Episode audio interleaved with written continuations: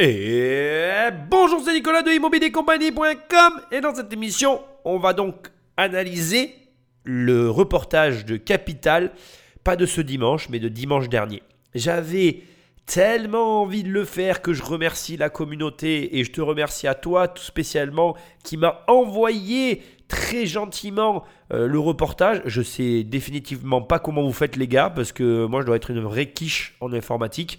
Pourtant, je regarde sur internet pour essayer de comprendre, hein, mais là, euh, il y a un truc que je ne dois pas saisir. En tout cas, bravo et merci, parce que sans vous, cette émission n'existerait pas. Et je dois avouer que vu le tollé qu'elle a fait, vu les réactions qu'il y a pu avoir, et puis surtout, étant donné le fait que ça reste notre sujet, mon sujet, j'avais une envie, mais terrible, terrible, de l'analyser, de l'avoir entre les mains, de pouvoir la regarder et de pouvoir en parler avec toi. Alors, grâce à toi, grâce à vous, grâce à la communauté, ben, on y est, on est dans cette émission. Alors, je te le dis direct, l'émission va se découper en fonction, bien évidemment, de ce qui a été traité pendant euh, le, le, reportage de Capital, à savoir que pour ce premier sujet, on va parler du plafonnement des loyers. Pour le second sujet, on va aborder le sujet des DPE. Et pour le troisième et dernier sujet, on va parler des promoteurs immobiliers. Je pense que ça va être une petite trilogie bien sympathique, même si j'en parle ici, mais chaque épisode sera complètement interdépendant les uns des autres. Et, point hyper important, je me réserve le droit, comme d'habitude, de couper les passages inutiles, etc. Tu connais la chanson. L'objectif pour moi, il est clair, c'est que tu en tires bien évidemment bah, du contenu qualitatif, mais surtout que tu sois satisfait de ce que je vais te proposer et qu'on reste dans euh, les sujets qui nous intéressent. Je ne vais pas m'étaler sur des débats qui n'ont aucun sens. J'ai cru voir aussi, parce que j'ai passé rapidement la bande, histoire de voir que la qualité était au rendez-vous, j'ai cru voir un petit peu des sous-titres euh, à des moments, donc si c'est inaudible, je te raconterai les petits passages. Enfin, et pour terminer, euh, ça m'est pas arrivé depuis très longtemps dans les podcasts, mais là j'ai de très grosses allergies, donc je parle un petit peu du nez, j'espère que tu m'en veux pas. Ça ne change rien finalement à nos discussions, si ce n'est que tu as l'impression qu'il y a une nouvelle personne dans le podcast. Bref, sans plus de transition, je te rappelle que pour m'aider à référencer ces émissions, laisse-moi des étoiles et un commentaire là où tu écoutes le podcast. Va sur immobiliercompagnie.com dans l'onglet formation, il y a toutes mes formations et il y en a des nouvelles. Tu cliques, tu cliques et on travaille ensemble. Ou alors, dans l'onglet livres, il y a mes livres, tu cliques, tu cliques et tu les reçois dans la boîte aux lettres. Et dans l'onglet coaching, il y a des coachings, on peut travailler sur le sujet que tu veux, et oui, ça fonctionne, tu cliques, on prend rendez-vous, et on travaille ensemble sur le sujet que tu as envie. J'ai un dernier truc à te dire, assez important quand même. La semaine dernière, j'ai fait un essai d'une vidéo podcasting, ou plutôt euh, d'un podcasting tourné en vidéo, et euh, voilà, je dois l'avouer, c'est trop compliqué pour moi à gérer, euh, c'est possible, mais aujourd'hui, je ne suis pas en mesure de fournir ce travail-là, donc on va rester sur le format habituel le podcast euh, restera un podcast sans mon visage. Même si je pense que c'est beaucoup plus sympathique euh, de se voir, euh, pour l'instant, à ce jour, avec l'organisation qu'on a, le travail que j'ai, je peux vraiment pas proposer autre chose. Voilà, je suis vraiment désolé. Ça m'aurait fait plaisir d'être en capacité de le faire, mais c'est techniquement pas possible. Voilà, enfin c'est même pas techniquement, c'est temporellement, pardon, pas possible, c'est vraiment moi en fait. C'est moi qui aujourd'hui, je, c'est du travail en plus que je peux pas assumer en fait, au vu du travail que j'ai déjà. voilà, bon, on arrête, on appuie sur play parce que toi comme moi, ou moi comme toi, j'ai très très très, mais alors très très très très très envie de faire cette émission. Et je vous remercie encore parce que sans vous, ni elle existerait, ni elle serait possible. Donc euh, vraiment, merci euh, du fond du cœur.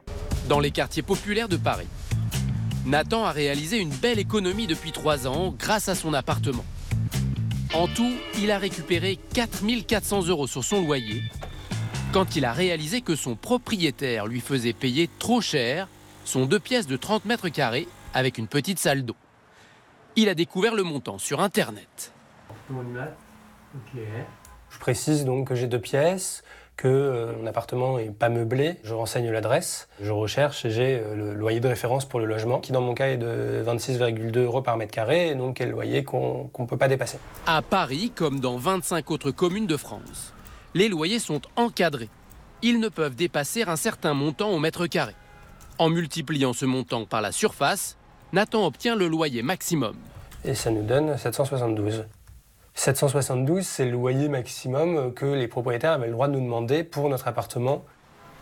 Or, dans le bail de Nathan, le loyer est de 885 euros par mois, hors charge. On payait 112 euros de plus que ce que la loi autorisait, ce qui est loin d'être négligeable. Dans un premier temps, il hésite à demander des comptes, mais il finit par appeler son propriétaire. C'est compliqué en fait d'arriver euh, vers son propriétaire en disant euh, bah, bonjour, euh, le, on a un contrat, mais en fait celui-ci est illégal et on veut baisser le loyer. Ils nous ont dit, nous on considère qu'on a signé un bail et que ce bail c'est ce loyer, donc c'est ça qui fait foi en fait. voilà, donc en disant si ça ne vous plaît pas, bah, tant pis. Nathan passe alors à la vitesse supérieure. Lettre recommandée, procédure auprès du tribunal. Et subitement, le ton du propriétaire change. Nos propriétaires se sont rendus compte que bah, c'était sérieux, qu'en fait la loi était de notre côté, mais ils nous ont contactés en nous disant euh, finalement euh, on veut bien euh, faire un, règlement à l'amiable qui débouchait sur un peu plus de 700 euros. Un chèque de 706 euros, soit un peu plus de 6 mois de remboursement de trop perçu, et une baisse de 112 euros de son loyer, dont il profite depuis 3 ans et demi. Cette bonne affaire, beaucoup de locataires pourraient en profiter grâce à l'encadrement des loyers. Donc il a gagné environ 1345 euros 20 par an. C'est énorme, hein. on va pas se mentir. Euh, c'est un petit week-end quelque part, un petit voyage même. Hein. Euh, c'est un montant qui, qui, est quand même important pour le locataire. On est sur un logement de 29 mètres carrés 50, si jamais tu te poses la question, puisque si d'un côté tu as le prix au mètre carré 26,20 mètres carrés, si de l'autre côté on te dit ben, maximum il peut me louer 772 euros 90, euh, euh, quand tu fais la division, ben, tu obtiens le nombre de mètres carrés. Tu vois, c'est un petit produit en croix très facile. Et là on comprend que ben, effectivement on est dans un bras de fer. On est dans une opposition entre d'un côté des propriétaires et de l'autre côté des locataires, chacun défendant bec et ongle finalement euh, son, sa partie, je ne sais pas comment il faudrait que je dise d'ailleurs, son bastion, enfin bref, tu m'as compris, parce que dans les deux cas, il y a de l'argent qui est en jeu, et que ben, l'argent, d'abord c'est une nerf de la guerre, hein, n'en déplaise à certains, mais surtout, ce, comment dire, on est dans un vrai rapport, le rapport locataire-propriétaire, c'est typiquement pour moi, et c'est une croyance personnelle que je te délivre ici, et je vais te la faire courte parce que je vais pas te mentir, ça fait dix fois que j'enregistre ce passage parce que je m'égare à chaque fois, c'est la projection que font la plupart des gens sur l'économie générale. C'est-à-dire que les gens prennent le rapport locataire-propriétaire et pour eux, c'est l'économie. Parce que le rapport locataire-propriétaire, c'est un jeu à somme nulle. S'il y en a un qui perd, l'autre gagne et vice-versa. Il y a des gens qui pensent que l'économie, c'est ça. Il y a des gens qui te disent, oui, si lui, il est riche, c'est parce que lui, il est pauvre. Si moi, j'ai perdu de l'argent, c'est parce que lui, il en a gagné. Ça ne marche, mais alors absolument pas comme ça, bien évidemment. Je pense que tu le comprends. Et je pense que c'est très intéressant, à mon sens, de voir que ce rapport qui dérange, ce rapport qui pose problème, et d'ailleurs tu remarqueras qu'est-ce qu'il dit le jeune, il dit, ben, euh, quand il a fallu aller voir le propriétaire pour lui dire que ce qu'il avait à faire, il n'avait pas le droit de le faire, et que finalement le loyer qu'il me demandait, c'était pas le bon loyer, etc. Il était mal à l'aise, alors que la loi était de son côté. Et ça nous amène sur un sujet encore plus intéressant d'ailleurs, D'abord, c'est la connaissance du marché. Encore une fois, la connaissance est au cœur de tout ça.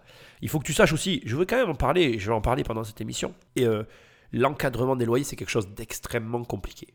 Euh, moi, quand j'ai passé mon diplôme pour être agent immobilier, j'ai fait les calculs, on m'a vraiment expliqué tout le raisonnement qu'il y avait derrière l'encadrement des loyers, la, manière dont tu pouvais fixer ton loyer quand tu récupérais un appartement, les conséquences des travaux et la façon dont tu peux calculer. Je peux te dire vraiment que euh, pour ces sujets-là, la France, elle complique l'équation à un point qui, je crois, même les propriétaires ne s'imaginent pas de quoi il est réellement question. Sinon, la plupart, sans hésiter, donneraient leurs biens à des agences pour pas s'embêter avec ça. Après, on va pas se mentir aussi, il y a des, propriétaires qui jouent. C'est-à-dire que il y a des propriétaires qui ont conscience de la situation, euh, je vais dire, euh, des loyers, des loyers qu'ils demandent, et c'est parce qu'ils en ont conscience euh, qu'ils vont gratter. Là, ici, typiquement, quand on voit qu'on part euh, de 700 et quelques euros à 800 et quelques euros, moi, je ne serais pas surpris si j'avais le propriétaire à côté de moi qui me, qui me dise Bon, j'ai tenté, j'ai joué, j'ai perdu, tu vois. Tout s'est réglé euh, en discutant. Alors, ça s'est pas réglé en discutant, mais ça c'est quand même, j'ai l'impression, réglé plus ou moins à l'amiable, sans que le procès aille au terme, sans que la procédure, pardon, aille au terme. Et, et je pense que le propriétaire a joué et a perdu d'ailleurs. Et ce que je veux te dire, c'est que euh, de toute façon, euh, pour l'instant, bon, on a décidé d'encadrer les marchés de l'immobilier parce que malheureusement, euh, aujourd'hui, ça ne fonctionne plus dans notre pays.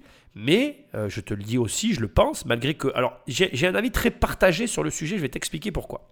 Premièrement, je ne suis pas complètement contre, parce qu'effectivement, je, suis obligé de le reconnaître, les loyers, ça devient du grand n'importe quoi, et que ben, en, l'état actuel des choses, on ne peut pas, peut pas, nous, en France, gérer cette situation. Mais de l'autre côté, c'est la France elle-même qui est à l'origine de la situation. Le SMIC, le SMIC et le fait qu'il soit si bas, et le SMIC est si bas parce que les charges sont trop élevées. Je veux dire, la problématique, l'énorme problématique que nous avons en France, ça n'est pas techniquement la valeur du SMIC, c'est la valeur du SMIC par rapport aux charges. Le, salarié qui touche ses 1300 euros, en vérité, il génère 2600 euros. La différence, qui est l'argent du salarié, part en couverture sociale. Et ça, ça nous tue complètement. Et ça ne nous tue pas dans le sens, euh, ça nous tue euh, économiquement, non. Ça nous tue aussi parce que le niveau de revenu de la population est trop bas par rapport au niveau de revenu que l'on trouve à l'extérieur. Et une ville comme Paris, est complètement pris en étau. Le problème, c'est que avant, ça n'était que Paris. Aujourd'hui, c'est la France entière. Parce que l'Europe, parce que la mondialisation, parce que, eh bien, on est en concurrence avec des populations qui, elles, quand elles touchent leurs 2600 euros, elles ont accès, alors c'est une image que je te donne, hein, mais elles ont accès, par exemple, à 2000 euros. Et donc, forcément, le pouvoir d'achat s'en ressent aussi derrière. C'est une image, j'insiste, hein. on est bien d'accord mais c'est une image.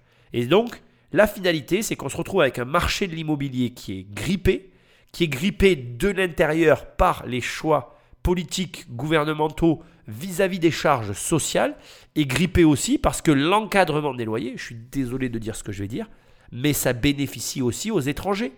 Pourquoi? Parce qu'un étranger aussi, prenne, il peut prendre un loyer, et les loyers sont tellement bas parfois pour des logements qui sont tellement agréables parce qu'on ne va pas se mentir, hein, en France, on a quand même un beau parc locatif avec des logements de belle qualité. N'en déplaise à ceux qui parlent de passoires thermiques. Je veux dire, euh, il y a des pays où, franchement, euh, ils vivent dans des mobilhomes. Hein, donc, il faut remettre les choses, enfin, il faut remettre l'église au centre du village. je comprends très bien que là, bon, ben, cet étudiant, je pense qu'il est étudiant, il a fait baisser son loyer, il a, fait valoir ses droits.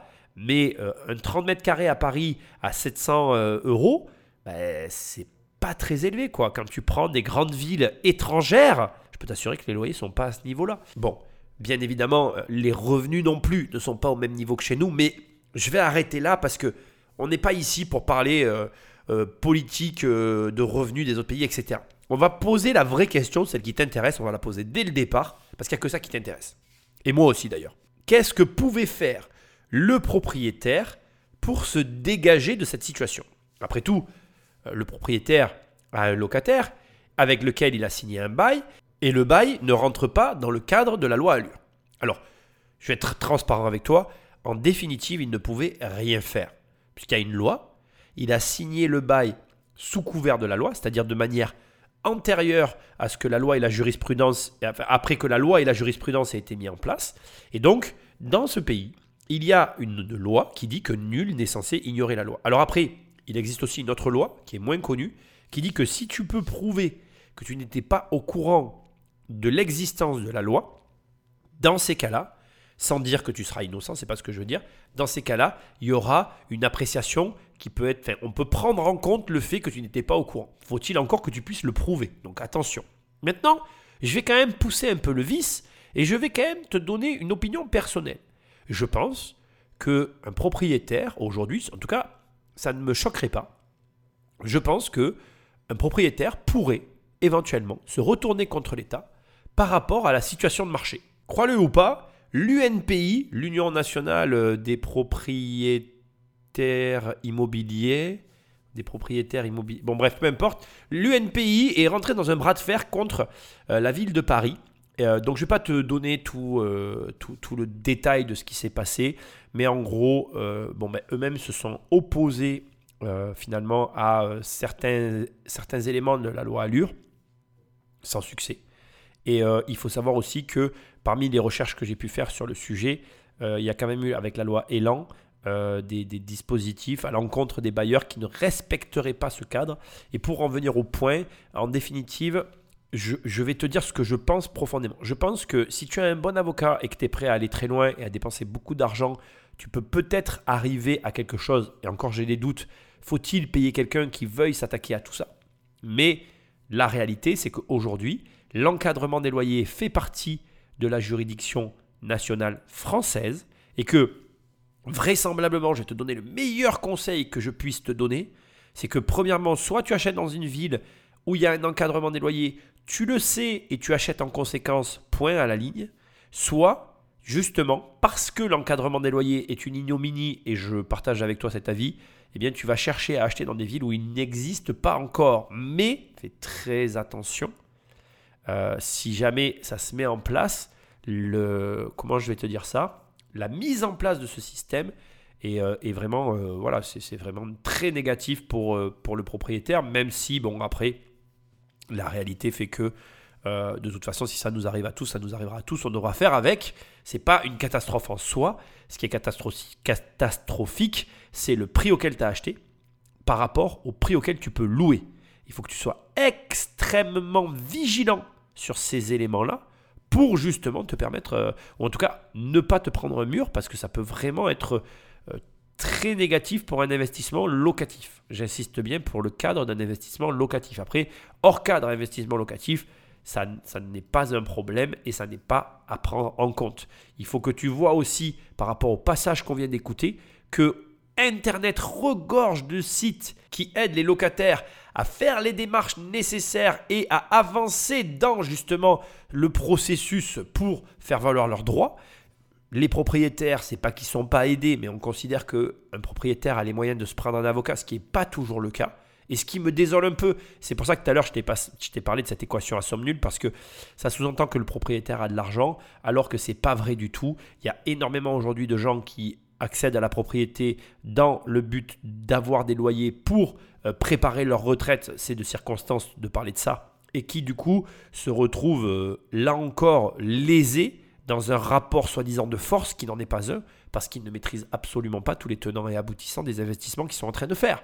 Bref, tout ça pour dire que on est vraiment dans le cliché, on est vraiment, et même dans ce reportage, de la manière dont c'est tourné, on a vraiment, voilà, le gentil locataire qui se fait arnaquer par le méchant propriétaire, mais il faut voir que malheureusement, euh, les deux côtés ne sont pas plus... Enfin, il n'y a pas un des deux côtés qui est plus confortable que l'autre. Certes, quand tu commences à avoir un gros patrimoine, on va dire que tu es riche, et c'est une vérité, mais généralement, les gens qui y arrivent ont travaillé pour ça, et malheureusement, les gens qui n'y accèdent pas ne s'intéressent pas à ce mode de fonctionnement. Donc euh, c'est trop simple de montrer du doigt un côté plutôt que de l'autre. C'est trop simple de résumer l'économie à un rapport de force entre un propriétaire et un locataire. Et surtout, ne fais pas l'erreur de croire que l'immobilier est très simple parce qu'en France, il est en train de devenir extrêmement compliqué, justifiant le recours à des intermédiaires, augmentant les tarifs, les coûts et les frais de fonctionnement et faisant que petit à petit, je pense que malheureusement, les écarts vont se creuser alors que je suis convaincu que toutes ces lois, euh, euh, encadrement et, et finalement recours ont été créés au départ pour justement aider alors que ça a produit, à mon sens, l'effet inverse. Si vous habitez l'une des 26 villes où il s'applique, comme Paris, Lille, Lyon, Bordeaux ou Montpellier, bonne nouvelle, votre propriétaire vous doit peut-être de l'argent. Demain, l'encadrement des loyers pourrait aussi concerner Marseille, Grenoble ou tout le Pays basque. Ça a quand même euh, bien freiné la hausse des loyers. S'il sert le pouvoir d'achat des locataires, les propriétaires, eux, sont vent debout contre la mesure. Moi, je ne peux pas accepter une baisse de 100 ou 150 euros par mois. Ça n'est pas possible. Ils cherchent des ripostes par tous les moyens, parfois légaux, On a mis 120 euros de complément de loyer pour le caractère euh, exceptionnel de la vue. C'est pas le, le courant de nos biens. et dans d'autres cas, certains propriétaires n'hésitent pas à enfreindre la loi pour faire payer plus. Et un complément de loyer de 435 Oui, parce que éléments de montant du loyer. bah, je viens reprendre oui, le là. effectivement en réglementation, oui. Enquête sur le nouveau bras de fer entre propriétaires et locataires. Quand j'entends un passage comme celui-là, moi je ne vois qu'un seul et unique coupable, c'est les médias et en même temps toutes les personnes qui interviennent pour nourrir ce conflit qui n'existe nulle part. Et c'est la même chose dans tout. Riches et pauvres, salariés, patronat. La liste est immense en fait. On essaye de créer une clivance autour de sujets qui n'existent même pas. Quand tu prends le salarié et le patronat, qui colle trop de charges dans ce rapport de force L'État. Quand tu prends le euh, rapport euh, locataire-propriétaire, qui fait en sorte qu'il y ait de plus en plus de taxes qui viennent écraser les loyers, de sorte que ces derniers ne peuvent que monter et qui derrière essayent de faire passer des lois pour justement les contraindre à rester bas. L'État. Alors bien sûr, à moi tu vas pouvoir m'accuser de dire oui mais avec toi Nicolas c'est facile, c'est toujours la faute de l'État. Ben oui, c'est toujours la faute de l'État. Parce qu'à un moment donné, à chacun sa responsabilité. Moi, ma responsabilité pour ma famille, pour ma vie au quotidien, c'est de gagner de l'argent, qui est la même responsabilité pour toi et pour toute personne qui a la volonté de travailler. Si tu te lèves le matin pour aller travailler, tu te lèves pour aller gagner de l'argent. Sinon, tu vas pas travailler, c'est tout. Après, tu peux philosopher autant de fois que tu veux autour de ce sujet-là. Tu peux me dire oui, mais t'aimes ton travail, t'aimes pas. Oui, très bien. Ça, c'est, on va dire, un agrément. C'est un élément qui vient en plus, qui vient ben, rendre la chose plus ou moins supportable en fonction du degré d'amour que tu as pour ton travail. D'ailleurs, petite note que j'aime toujours à rappeler, il est évident qu'un travail qui te rapporte beaucoup d'argent que tu détestes, tu finiras toujours par l'aimer, alors qu'un travail qui te passionne mais qui ne te rapporte pas une thune, tu finiras toujours par le détester. Donc là aussi, tu vois, on pourrait échanger là-dessus, je pense que ça serait assez drôle. Mais revenons à mon sujet de fond et avec lequel il y a de grandes chances que tu ne sois pas d'accord. Oui, pour moi, c'est toujours la faute de l'État. Parce que si on éliminait l'État de l'équation, les choses seraient différentes. Si demain, un propriétaire... En fait, si tu veux, regarde. Je vais t'expliquer quelque chose de très simple pour aller à l'opposé de la réflexion et te montrer quelque chose. L'encadrement des loyers, c'est quoi? L'encadrement des loyers, c'est l'État qui considère que pour diverses raisons, les choses ont dérapé, que ça va, c'est plus supportable, et que comme c'est plus supportable, il faut qu'il y ait une intervention extérieure pour calmer la situation. Bon, alors déjà, le premier truc qui me vient, moi, c'est de quoi tu te mêles, hein, parce que moi, quand quelqu'un se mêle de mes affaires, de manière générale, j'ai envie de dire, mais qu'est-ce que tu viens faire au milieu d'un truc qui marche très bien sans toi, déjà? Mais laissons ça de côté, parce que ça, c'est un problème personnel, on va imaginer que j'ai rien dit.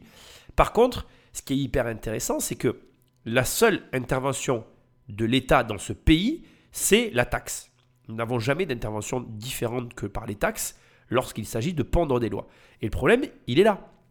Plus tu taxes, plus tu vas créer autour de la chose en question, parce que qu'il s'agisse des loyers ou autre chose, tu vas créer un besoin de rentabilité plus important, et moins tu vas laisser l'opportunité aux gens qui sont dans ce domaine d'activité, bien le choix et même la possibilité de faire des fleurs. Regarde, il y a des années de ça, il y a longtemps, euh, moi je, voyais des loyers de complaisance, ça existait. Il y, a, des années de ça, ça a. J'ai connu les loyers de complaisance. C'est quoi les loyers de complaisance? Ben, C'est très simple. Quelqu'un a un appartement, sa valeur locative, on va dire, elle est de 1000 euros pour faire un compte rond et simple. Il a une personne qu'il connaît, qu'il ne connaît pas, avec lequel il a eu des échanges. Il a envie de lui être agréable. Et il lui met le loyer à 6 euh, ou 700 euros. Parce que, voilà, il a envie d'être sympa. Ça existe encore, mais de moins en moins. Mais pourquoi ça existe de moins en moins? Parce que nos charges sont de plus en plus fortes. Et que la pression financière exercée, même sur le propriétaire, fait que ce dernier ne peut pas à son bon loisir, dire à quelqu'un Oh ben, je te fais un prix. Pourquoi? Parce qu'il a du foncier, il a des frais de copropriété. Moi, les frais de copropriété, je les ai vus exploser. Hein. Nous, on a des lots. On est parti de poignée d'euros, je dirais 100-200 euros par an de frais de copro. Aujourd'hui, on est à 7 euh, ou 800 euros. Et ça, en, quoi? En, 15 ans? Mais je ne sais pas si tu réalises. Donc, au fur et à mesure que s'accumulent toutes ces charges qui sont de plus en plus pesants. Les fonciers augmentent. Ils vont augmenter d'année en année de plus en plus. Mais tu crois quoi? Tu peux plus faire gratuit en fait. La gratuité peut plus exister puisque toi de l'autre côté, boum, tu te fais ponctionner. Et donc ça là, on te parle du rapport propriétaire-locataire. Regardez le scandale. Mais en fait, on oublie de parler du principal intéressé comme d'habitude. Ah oui, maman État est gentille. Elle nous aide, elle nous donne des APL. Mais on va pas, et je sais pourquoi j'en parle maintenant, parce que je sais qu'on va pas en parler du tout pendant l'émission. Et donc après, je te promets que je te parlerai de l'émission, pas de problème. Mais là, je veux en parler parce que c'est trop important. Quel est l'impact des APL sur le marché immobilier? Ça, s'il y a un journaliste qui m'écoute, il y a un vrai sujet à faire. Sujet que je n'ai jamais vu, que je n'ai jamais entendu. Et on nous parle de bulles, mais ça, c'en est une de bulle. Elle n'est pas, euh, elle est pas petite. hein. Parce que l'APL, ça touche énormément de logements. Tu énormément de propriétaires qui finalement ont accès à de l'argent public, qui est distribué d'une manière totalement euh, opaque. hein. Je vais te dire que dans les APL, c'est pareil. hein. Moi, je suis dans l'immobilier. hein. Il y a à boire et à manger. Je les vois, les locataires. Je vois ce qu'ils font pour avoir les APL. Et ils sont prêts à tout. Mais ils ont raison. Je vais te dire pourquoi ils ont raison. Je vais, allez, pêle-mêle, deux, trois petits exemples de ce que j'ai vu dans ma vie. J'ai vu des APL supérieurs au montant du loyer. T'entends bien ce que je suis en train de te dire? J'ai vu des montants d'APL supérieurs au montant du loyer demandé par le propriétaire. Hallucinant, incroyable. J'ai vu des montages, comme des montages financiers, tu sais, avec des organismes que tu connais même pas, que les locataires utilisent pour doper leurs APL. Et ça les dope de ouf, hein, ça leur fait des revenus quasiment. On parle de revenus du travail. Ils s'arrangent les mecs, ils connaissent tout. Bon, j'en ai vu d'autres, mais je te les donnerai pas ici parce que c'est juste hallucinant. Et ça nous montre qu'en fait, on est là à essayer de nous pointer du doigt des faux problèmes qui n'existent que dans la tête de ceux qui essayent de nous y faire croire, en l'occurrence ici la télé, et les vrais sujets.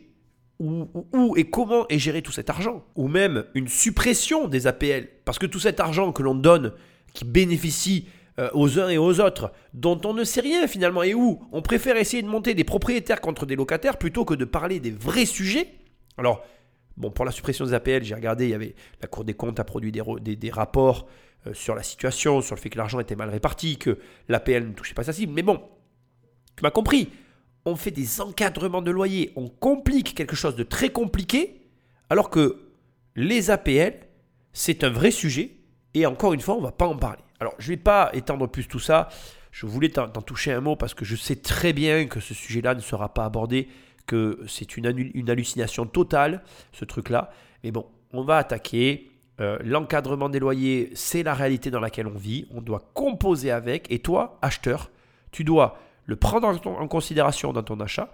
Et en plus de le prendre en considération dans ton achat, tu dois aussi l'anticiper.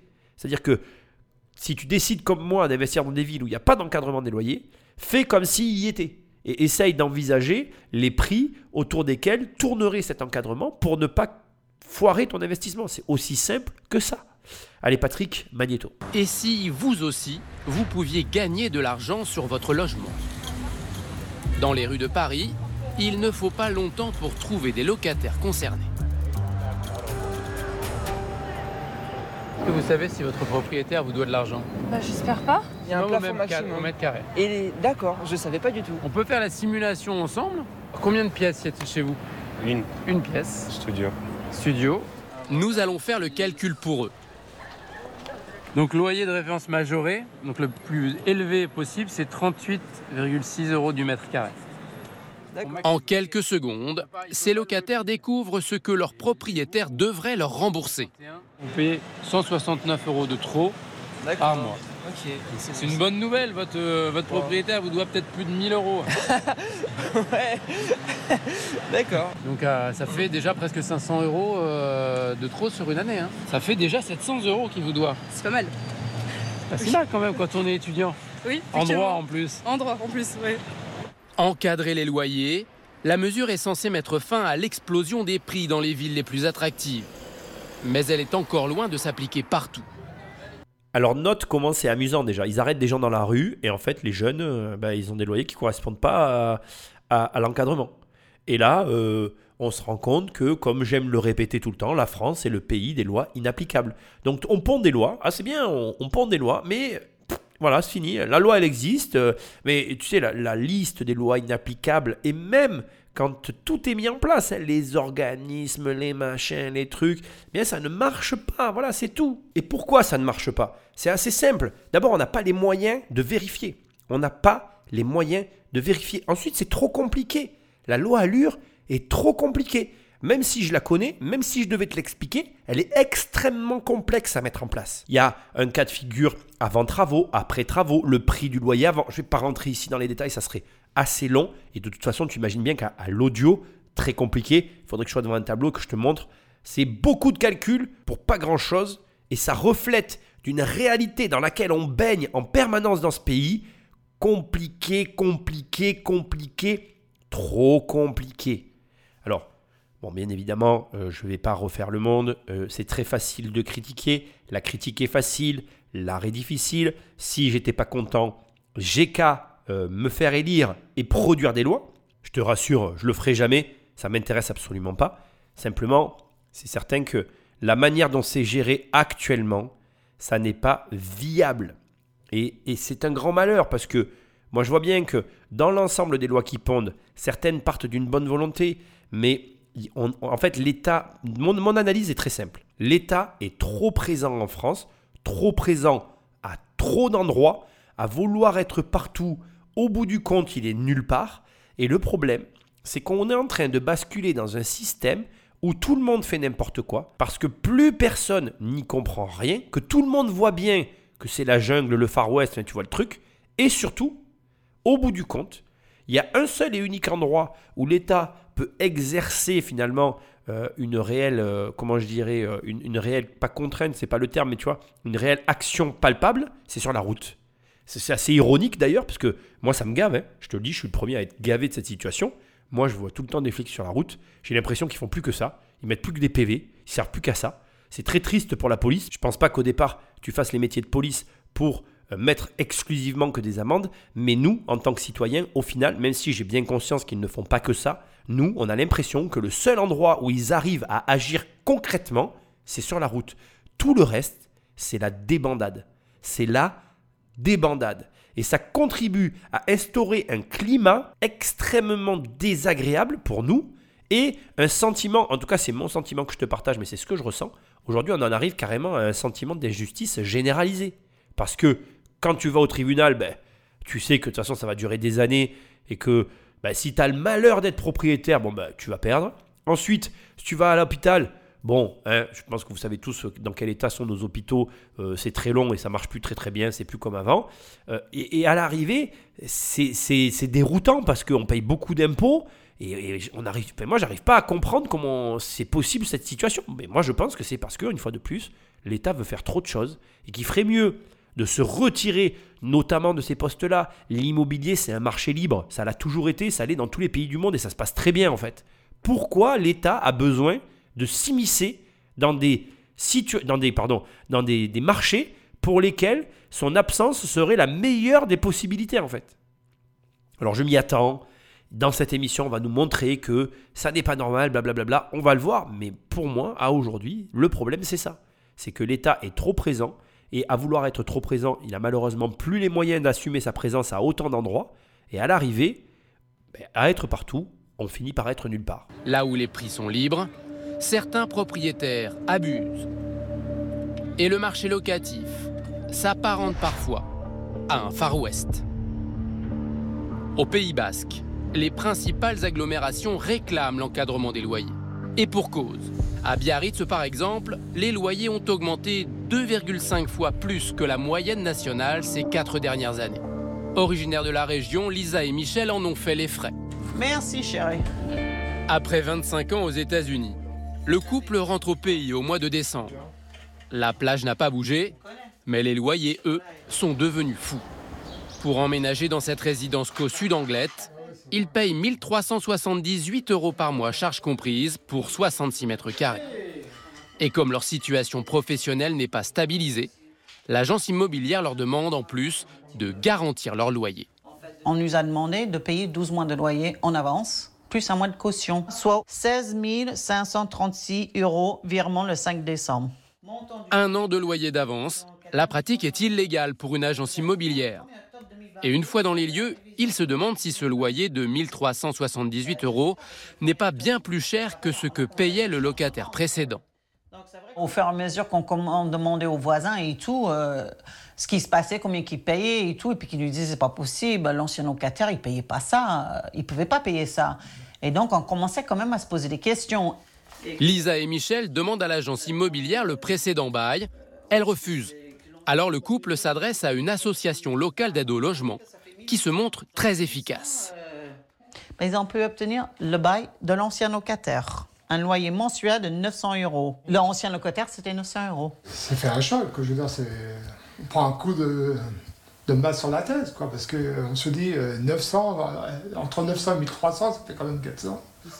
400 euros d'augmentation, encore une pratique illégale.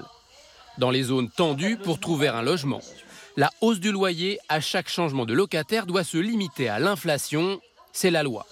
La situation du couple scandalise certains habitants qui vont se mobiliser contre ce loyer abusif. Bon, encore une fois, euh, tu sais exactement ce que je vais dire. Là, c'est assez facile. Je reproche aux reporters de nous mettre devant les yeux un cas complètement euh, lunaire. Il faut qu'ils viennent des États-Unis pour pouvoir payer 16 000 euros d'avance de loyer. C'est pas un couple de Français qui peut faire ça. Donc encore une fois, on nous prend une situation qui existe jamais. Parce que moi, je, vais te dire, euh, des locataires, j'en ai vu passer. Ça existe, hein, des locataires qui peuvent payer d'avance comme ça une année, mais c'est extrêmement rare. Et on oublie aussi ici de nous expliquer le mode de fonctionnement de la France. La France, pays des 33% d'endettement, pays des garants. Eh oui, on est le pays des garants. Nous, quand on loue un logement, euh, on, a l'obligation. Comme si tu veux, en fait, on ne peut pas virer les locataires. En fait, on demande des garants. Et là, encore une fois, on, fait passer les agents immobiliers et les propriétaires pour les méchants, alors que c'est le système en lui-même qui devrait être réfléchi. Je m'explique. Pourquoi, comme aux États-Unis, en fait, on ne juge pas les candidats locataires sur leur tenue de compte. C'est sain, efficace, simple, clair. Mais nous, on a un problème avec l'argent. C'est-à-dire que nous, notre problème, c'est que ça nous mettrait mal à l'aise de savoir. Par exemple, regarde, ça serait ironique comme situation. Mon propriétaire, c'est un très bon exemple, tiens, ce que je vais te raconter. Écoute bien. Voilà, tiens, prenons un cas. En plus, là, tu vois, c'est énervant parce qu'on n'a que la moitié des informations. Qu'est-ce qui s'est passé pour ce couple? Ce couple, ils sont arrivés des États-Unis. Donc, ils n'avaient aucun document qui pouvait correspondre aux documents que l'on demande à n'importe quel candidat locataire euh, issu du système français, francophone. Aux États-Unis, euh, vous me corrigerez si je me trompe dans les commentaires, mais je crois qu'ils payent tous les 15 jours, c'est comme en Angleterre, voire toutes les semaines. Enfin, c'est des paiements plus courts que chez nous, les, revenus, premièrement. Deuxièmement, ils ont un credit score. Ça veut dire qu'en fait, euh, eux, c'est l'inverse, ils fonctionnent sur la gestion de tes comptes. Donc en gros, si tu as un bon credit score, ben, tu vas pouvoir faire plein de choses. Et ce que tu gagnes, on n'en a rien à brère en fait. Tu peux ne pas gagner d'argent conventionnellement, mais quand même avoir de l'argent et avoir accès du coup à des choses comme des logements, des crédits, etc. Ce qui chez nous n'est pas possible. Hein. Nous, il faut que tu aies un CDI, quoi. Comme si un CDI, ça te garantissait quelque chose. Ça garantit ta bêtise, mais ça garantit pas que tu gardes ton emploi. C'est, ça garantit que tu crois dans le CDI, c'est-à-dire que les gens qui ont un CDI sont généralement les gens qui y croient, mais ça garantit pas que les gens qui croient au CDI gardent leur CDI. Ça, c'est, de la connerie, quoi. Il n'y a que si tu es fonctionnaire. Il n'y a qu'en France hein, qu'on, gagne qu'on garde les mauvais salariés. Et ça s'appelle pas des salariés, ça s'appelle des fonctionnaires. C'était une blague, mais il n'y a que moi qui la comprends. Euh, bref, Revenons à tout ça. Donc si tu veux, on a un couple qui vient des États-Unis, qui ne rentre dans aucune case, mais qui a de l'argent, vraisemblablement, beaucoup plus que les Français. Et on lui dit, bon ben si tu payes un an d'avance, euh, pour peu qu'on lui ait demandé une garantie bancaire, ce qui ne me surprendrait pas, ou une garantie tout court d'autre nature, hein, peu importe, eh bien au final, euh, on lui dit, ben voilà, euh, vous nous fournissez les garanties, et bim, c'est bon, on peut y aller quoi. Et ils avaient l'argent. Et donc voilà, quand je te dis garantie bancaire, par exemple, ne serait-ce que de montrer leur compte en banque. Montrez-moi vos comptes. Ah, c'est bon, vous avez l'argent. Bon, vous nous donnez une année d'avance et puis on vous laissera le loyer. Moi, personnellement, passer un loyer de 900 à 1300 euros, ça ne me choque pas, puisque tu peux trouver des locataires. C'est pas le fait de savoir quel est le prix qui a été payé avant qui est choquant, c'est de savoir est-ce que je suis en capacité de trouver des gens qui sont capables de payer. Parce que ils viennent des États-Unis, parce qu'ils savent que les loyers là-bas sont extrêmement élevés. Quand on leur annonce 1300 euros à l'époque, ça ne représente pas grand-chose. C'est quand on leur montre que le locataire précédent payait 900 euros qu'ils sont dérangés. Mais tu sais, aux États-Unis, par exemple, ça, ça n'existe pas. Aux États-Unis, on affiche le prix d'avant. C'est affiché. Donc, si tu veux, c'est plus sain, en fait. Notre comportement euh, cachotier vis-à-vis des finances est aussi l'architecte de notre rapport malsain à l'argent de manière générale. Et tant qu'on ne changera pas cette situation-là, on sera confronté à ce genre de problème. Encore une fois, voilà, j'insiste, mais j'espère que tu comprends bien que le couple qu'ils sont en train de nous montrer, euh, c'est un couple qui ne correspond rien à la réalité, quoi. Voilà. On est actuellement en direct avec Alda d'une action au niveau d'une agence immobilière qui a des pratiques frauduleuses. Ce jour-là, une trentaine de militants accompagnés de la presse envahissent l'agence immobilière responsable. C'est une occupation illimitée, ça veut dire qu'on ne va pas partir d'ici euh, sans avoir filmé ce, ce cas. Vous les volez de 400 euros par mois et, et, en plus, vous leur avez séquestré 12 mois de loyer euh, de manière complètement inédite. Mais vous allez le rendre. C'est Je vais le rendre avec Comme ça, ça va. Vous êtes qui pour faire respecter les lois Il y a, il y a, Ah ben, il y a un tribunal à Bayonne. Il y a un tribunal On est à Bayonne. Mais vous avez tous les droits du coup d'Alda Oui, on les prend. Après 1h30 d'occupation et le passage de la police, la directrice de l'agence rembourse finalement les 9 mois de loyer encaissés par avance. 12 000 combien? 402. 12 402 Oui, madame. Sous l'œil de Lisa et Michel, l'agence s'engage aussi à baisser leur loyer aux environs de 900 euros. Bah voilà, les locataires partent avec le chèque. L'association qui les a aidés n'en est pas à son coup d'essai. Il faut leur dire que de toute façon, on les défendra, que ça, on ne laissera pas faire. À Bayonne, Tchetch Echeverry et les autres bénévoles de l'association ALDA traitent chaque semaine plusieurs dizaines de courriers pour des abus immobiliers. Eux, c'est même pas très- 12 mois de loyer payé à l'avance, c'est 12 mois de caution. C'est dingue. Hein Oh, c'est scandaleux. Leur première revendication, l'instauration de l'encadrement des loyers dans cette région. Car selon eux, la pression exercée par l'attrait touristique inciterait les propriétaires à se croire tout permis. On a des locataires qui payent euh, 1100 euros par mois et s'ils veulent rester l'été, ils doivent payer 1500 euros de plus. Ça peut aller à des sommes beaucoup plus grosses. On a eu euh, des locataires qui ont dû payer 7000 euros de plus s'ils voulaient rester juillet-août. En l'absence euh, de création d'une espèce de police euh, du logement, mais c'est nous qui faisons ce boulot. À la fin du mois, l'association organise une grande manifestation contre le mal logement au Pays Basque. Elle espère que l'encadrement des loyers entrera bientôt en vigueur dans sa région. Et ce n'est pas le seul territoire dans ce cas. Le passage est un petit peu long. Je vais te donner euh, plusieurs points par rapport à ce qu'on vient d'écouter. Le premier, bien évidemment, va concerner l'intervention musclée de l'association dans les bureaux de l'agence. Ne fais jamais ça. Il y a des méthodologies beaucoup plus simples à utiliser avant d'en arriver à ce point-là. Les agences immobilières, ce sont des organismes, des sociétés, pardon, réglementées. Donc tu peux faire appel aux forces de l'ordre. Il y a tout un cadre d'application légale. Je t'assure que le métier d'a- d'agent immobilier, spécifiquement dès que l'agence est dans la gestion ou dans le syndic, c'est vraiment pas la fête. Alors c'est vrai, et je vais quand même le reconnaître, que les agences spécialisées dans la transaction, c'est pas qu'elles sont moins encadrées, mais c'est que il n'y a pas la même rigueur. J'ai pas envie de minimiser le métier d'agent immobilier parce que que tu sois que dans la transaction ou pas, il y a quand même une rigueur de fou. Dans tous les cas, alors on va commencer par dire ça. Dans tous les cas, une agence immobilière, elle est encadrée par un droit précis.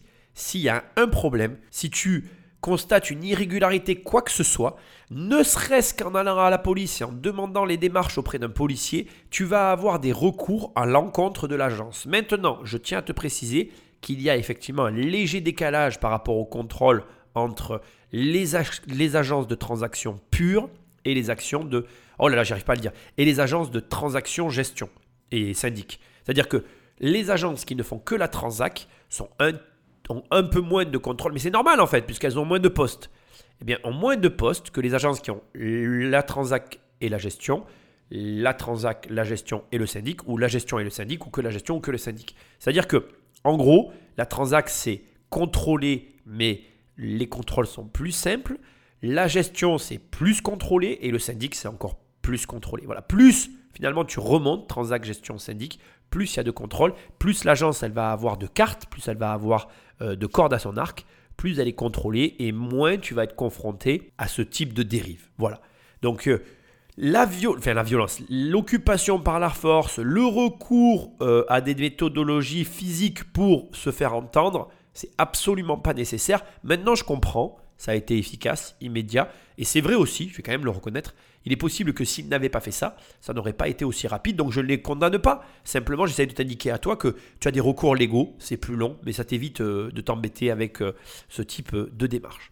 Ensuite, ils ont parlé des problématiques qu'on rencontre vis-à-vis des loyers lorsqu'on habite donc sur la côte basque entre l'été et le reste de l'année. C'est-à-dire qu'en gros, les propriétaires jouent de la situation pour profiter de surfacturer le montant des loyers l'été parce qu'ils passent par Airbnb et ils gagnent beaucoup plus d'argent en louant à la semaine l'été. Et du coup, pour que les locataires restent en place, eh bien, ils vont chercher à soutirer, c'est comme ça que c'est sous-entendu, de l'argent aux, locataires en place si ces derniers veulent rester parce que le propriétaire, lui, ben, perd de l'argent s'il ne peut pas louer sur Airbnb en fait.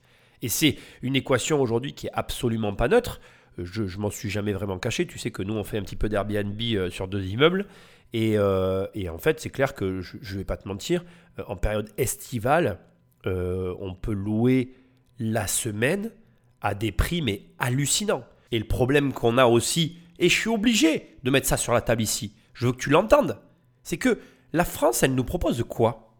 Non mais, il y a un moment donné, moi j'entends tous les arguments, je suis ouvert d'esprit, je peux comprendre qu'on ne soit pas content. D'ailleurs, moi-même le premier, je suis locataire. Si j'habitais dans une région saisonnière où mon propriétaire l'été me dise Ah mais Nicolas, euh, là tu comprends, euh, le prix que tu payes au mois à l'année, eh bien pendant les deux mois d'été, il va falloir que tu me les payes à la semaine. Donc euh, moi aussi, je pèterai un câblon et je, je, j'aurais l'impression d'être dans une injustice et je trouve très bien qu'il y ait des gens qui défendent ça, etc. etc.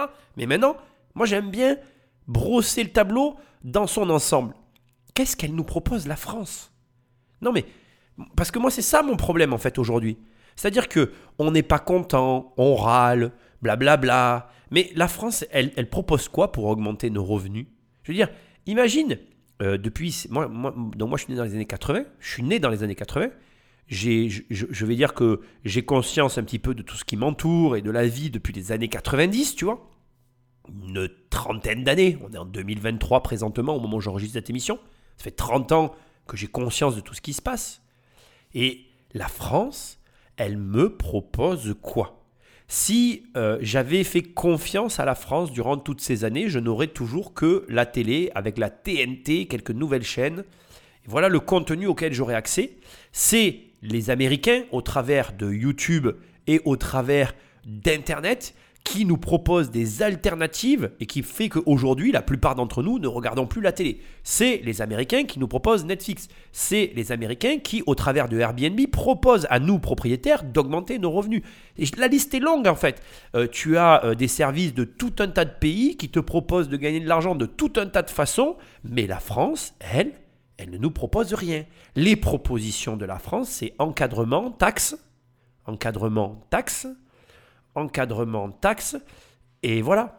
Donc aujourd'hui, on n'est pas content, et à juste titre, et je suis d'accord avec ça. Fondamentalement, je suis d'accord avec ça.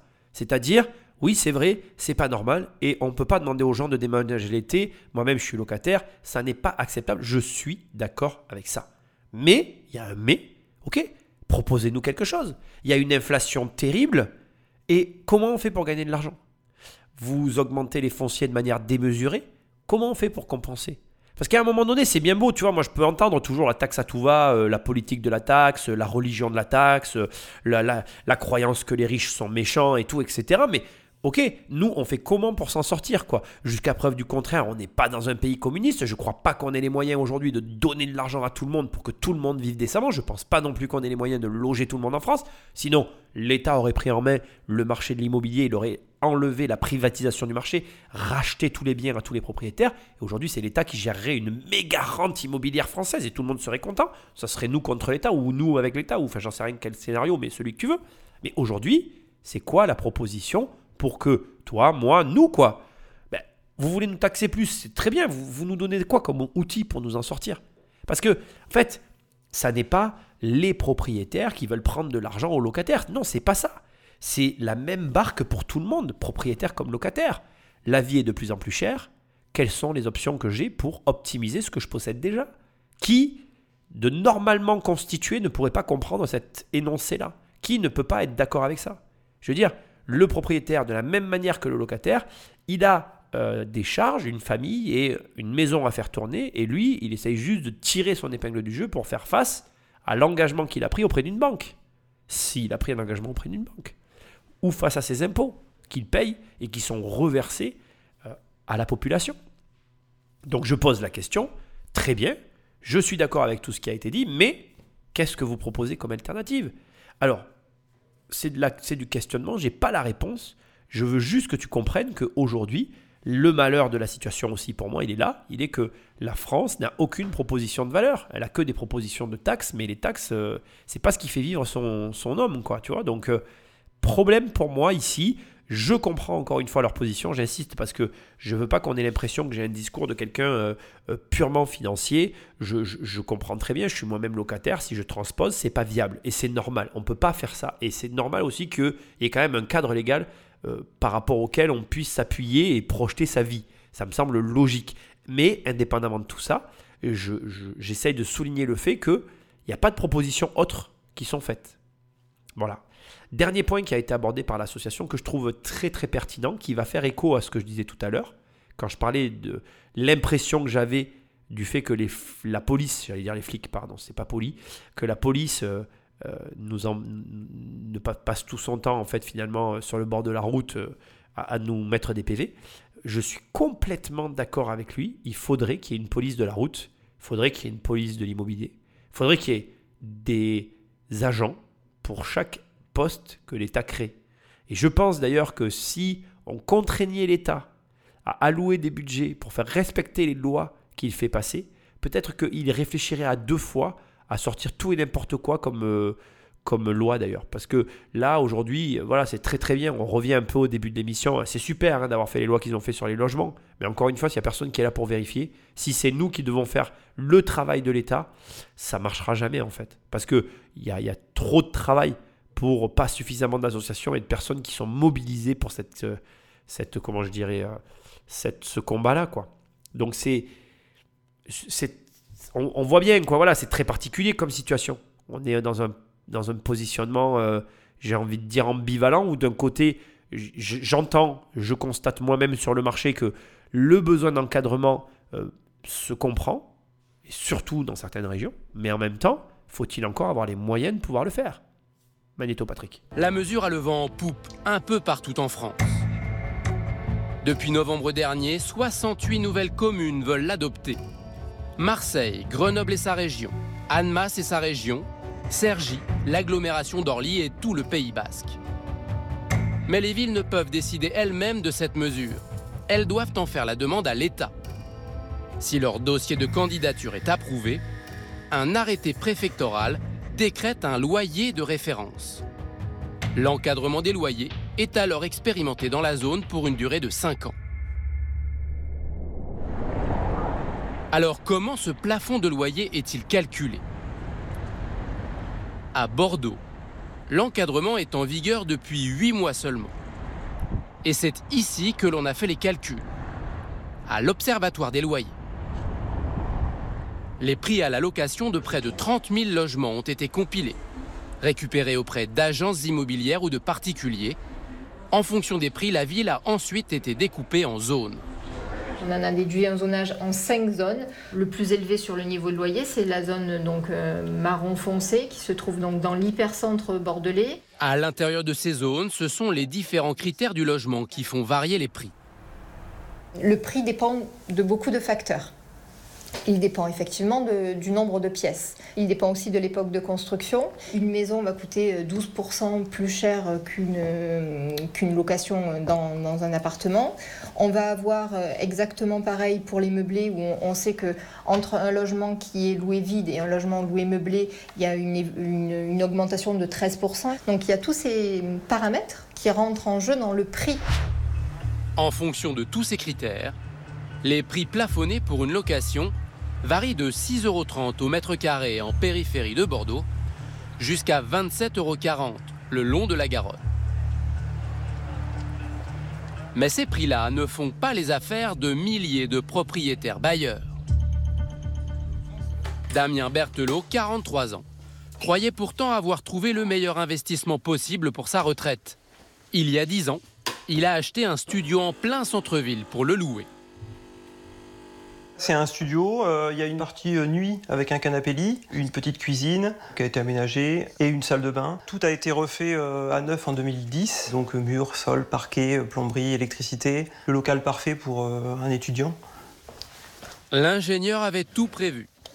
Acheté 120 000 euros, le studio devait presque se rembourser tout seul grâce à son locataire. Donc le crédit, 630 euros. Euh, les charges, Avec l'assurance, les impôts et les taxes, son studio lui coûte 800 euros par mois. Et en face, le loyer couvre une bonne partie des frais. Euh, le loyer, 530 euros. Le problème, c'est qu'avec l'encadrement des loyers, 530 euros, c'est désormais impossible. Je suis dans une zone où le loyer référence majoré est de 24,40 euros.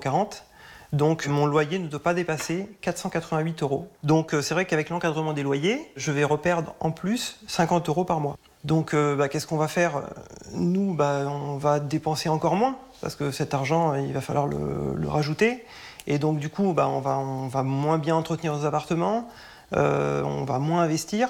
Et donc le parc locatif euh, va se détériorer euh, euh, petit à petit. Alors forcément, tu vas rester sur la fin de ce qui vient d'être dit, le début étant sans doute moins intéressant, le moment où elle a euh, finalement ni plus ni moins euh, que élaboré le tarif en fonction de données qu'elle a récupérées. euh. Voilà, bon, écoute, c'est comme ça. Euh, Le zonage, euh, caractéristique française euh, que l'on reconnaît et que l'on retrouve euh, aussi au niveau du foncier. Parfois, tu vas acheter dans une rue. Et si tu es du mauvais côté de la rue, tu payeras euh, 30% plus cher parce que du bon côté de la rue, c'est 30% moins cher. Mais qui a décidé de tirer le trait ici? Je pose la question. C'est le destin. Sans doute qu'une main innocente est arrivée un soir ou un matin sur une carte et a fait des petits dessins. enfin, je rigole hein, quand même, hein, parce que je trouve que le dernier propriétaire, enfin le premier pardon, propriétaire qu'on vient d'écouter est relativement conciliant. Je trouve aussi, je devrais peut-être pas dire ça, mais qu'on est une génération euh, relativement conciliante. Et dans conciliant, il y a con. Mais ça aussi, j'aurais pas dû le dire. Et, euh, et je suis assez effaré parce que dans une époque où euh, on nous coupe nos retraites et où finalement, en fait, tout le monde a l'air de. Enfin, je veux dire, il y a un petit groupe de personnes dans ce pays qui vivent tous au même endroit. Je veux dire, ils vivent tous à un endroit, qui décident pour nous tous de trucs qui n'a pas l'air à eux de les impacter, mais qui pour nous bouleversent nos vies. Alors, bien évidemment, moi je suis pas là pour euh, attiser le feu, je suis là pour t'apporter des solutions. Premier problème ici, quel est-il? Encore une fois, il y a deux situations très différentes. Tu as acheté un logement par exemple à Bordeaux avant que la ville bascule dans l'encadrement des loyers. C'est relativement ballot parce que du coup, ben, tu as basé ton achat sur une situation et la situation change. Ce qui veut dire que du coup, ben, les conditions d'acquisition ne sont plus les nouvelles conditions d'acquisition possibles. Ce qui veut dire que, indépendamment qu'on est simplement en train de parler de loyer, là, ils ont tous perdu de l'argent sur la valeur du bien. Parce que un bien qui a été acheté à but locatif, c'est ni plus ni moins qu'un ratio. Et ce ratio, si le loyer est réduit, baisse le prix. La perte locative, bon, elle est discutable, elle est somme toute sur le papier pas colossale, alors que la perte de valeur, elle, à mon avis, elle fait très très mal, tu vois. C'est pour ça qu'il dit que bah, lui, ok, il va, rajouter au pot et euh, il va patienter jusqu'à sa retraite, puisque je te rappelle que le but a été fait, euh, le but de l'investissement est fait pour la retraite. Donc du coup, le raisonnement se tient, la logique financière se tient, et l'État, encore une fois, n'a pas le résultat escompté. La finalité, c'est ça. C'est-à-dire que l'État, euh, c'est très, c'est, très. Quand tu, alors moi, moi, je raisonne par rapport à mon marché. On est bien d'accord. Mais quand je raisonne par rapport à mon marché et que je vois les mouvements de l'État au global, je, souris en coin en fait, parce que je me dis, soit vraiment ils comprennent pas que euh, tout est corrélé et que finalement euh, il y a des, comment je dirais, quand tu fais un mouvement d'un côté, tu fais forcément bouger d'autres choses. Là, ils rallongent la durée de retraite. Mais les gens vont pas vendre.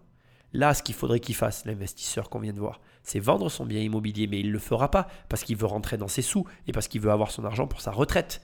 Et donc, du coup, comme il l'a dit, au lieu d'aller prendre l'argent je ne sais où, il va le prendre sur son pouvoir d'achat. S'il le prend sur son pouvoir d'achat, c'est qui le grand perdant? C'est l'État. C'est quand même amusant, ironique comme situation, puisqu'il le, fait il le fait précisément pour redonner du pouvoir d'achat aux locataires. Et locataires, c'est affreux ce que je m'apprête à dire, mais les locataires n'ont pas beaucoup de pouvoir d'achat de, facto. C'est-à-dire qu'on est en train d'essayer de donner quelque chose à une tranche de la population qui n'y a pas accès.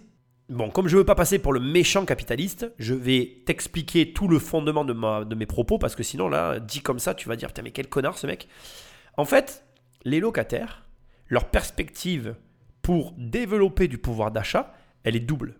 La première perspective, c'est le salaire. C'est logique. Un locataire ne peut à réussir à augmenter son pouvoir d'achat, à acquérir du confort, que par l'augmentation de ses ressources, de ses revenus.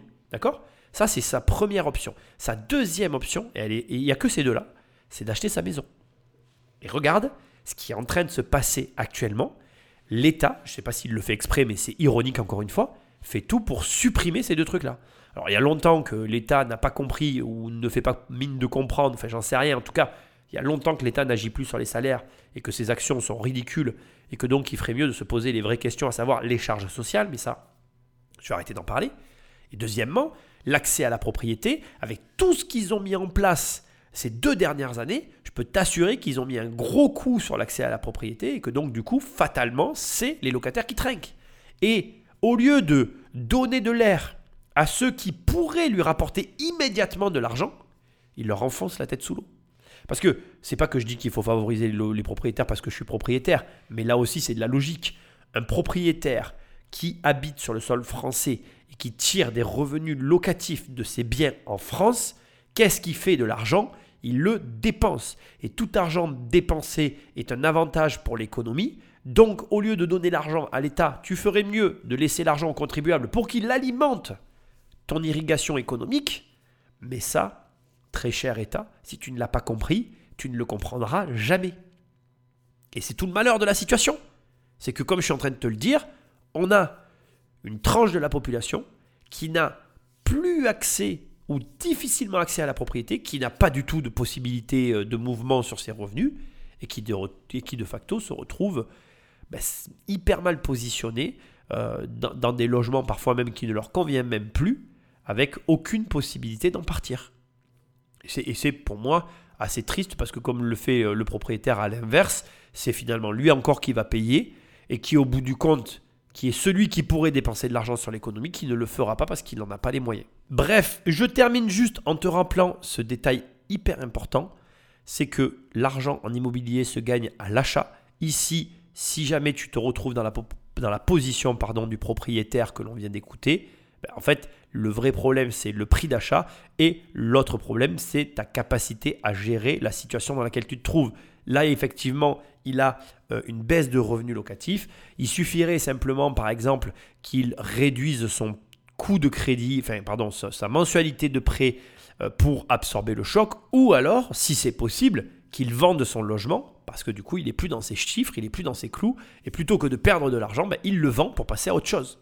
Si, j'insiste bien, il ne perd pas d'argent en le vendant parce que, au vu de ce qu'il vient d'annoncer, vu que c'est un, logement qui a été acheté à but locatif et qui va être revendu à but locatif, en toute logique, il perdrait de l'argent s'il le vendait. Et ça, par contre, c'est pas ce que je lui demande de faire.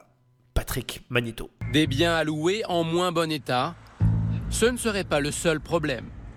Pour la Chambre des propriétaires de Bordeaux, l'encadrement des loyers pourrait même entraîner une baisse du nombre d'appartements sur le marché, surtout des petites surfaces, qui seraient davantage pénalisées par la mesure et feraient trop perdre à leurs propriétaires. Ces propriétaires m'ont téléphoné en me disant Écoutez, monsieur Jacques, moi je ne peux pas accepter une baisse de 100 ou 150 euros par mois. Ça n'est pas possible. C'est ça qui est aberrant, c'est que les logements les moins chers, c'est-à-dire les studios qui aujourd'hui font entre 10 et 25 mètres carrés et qu'on trouve entre 400 et 600 euros, vont disparaître parce qu'ils vont être vendus en grande partie. Estimant la mesure incohérente, la Chambre des propriétaires de Bordeaux a déposé une requête auprès du Conseil d'État pour faire annuler l'encadrement des loyers dans la ville. Partout en France où cette mesure s'applique, des milliers de propriétaires cherchent la parade pour contourner la loi. Bon, euh, de toute façon, moi je le dis depuis un certain temps, on vit une époque formidable.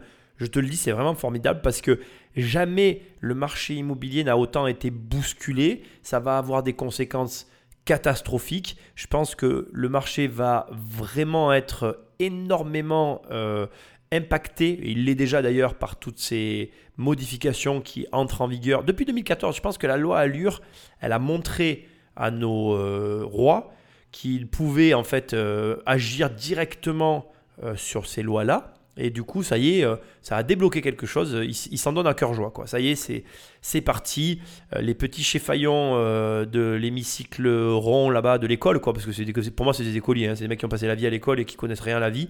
Euh, tous ces gens-là, là, ils, sont en train de, de- bouger des, des- curseurs. Tu vois, ils bougent comme ça, ils bougent dans tous les sens, tu vois, et ils regardent ce qui se passe. Tu vois. C'est, vraiment l'impression que j'ai parce que, franchement, je vais, je vais dire le fond, fond vraiment de ma pensée. Et j'espère que c'est ça. J'espère vraiment que ce sont des gens qui bougent dans tous les sens et qui comprennent rien à ce qu'ils font. Parce que si jamais ils le font avec un raisonnement derrière, je ne vais pas dire ce que je pense, je, suis assez euh, envers eux, donc je ne vais pas en rajouter, mais tu as compris quoi. C'est-à-dire qu'ils sont vraiment. euh, c'est pas l'intelligence qui les a touchés à la naissance, tu vois.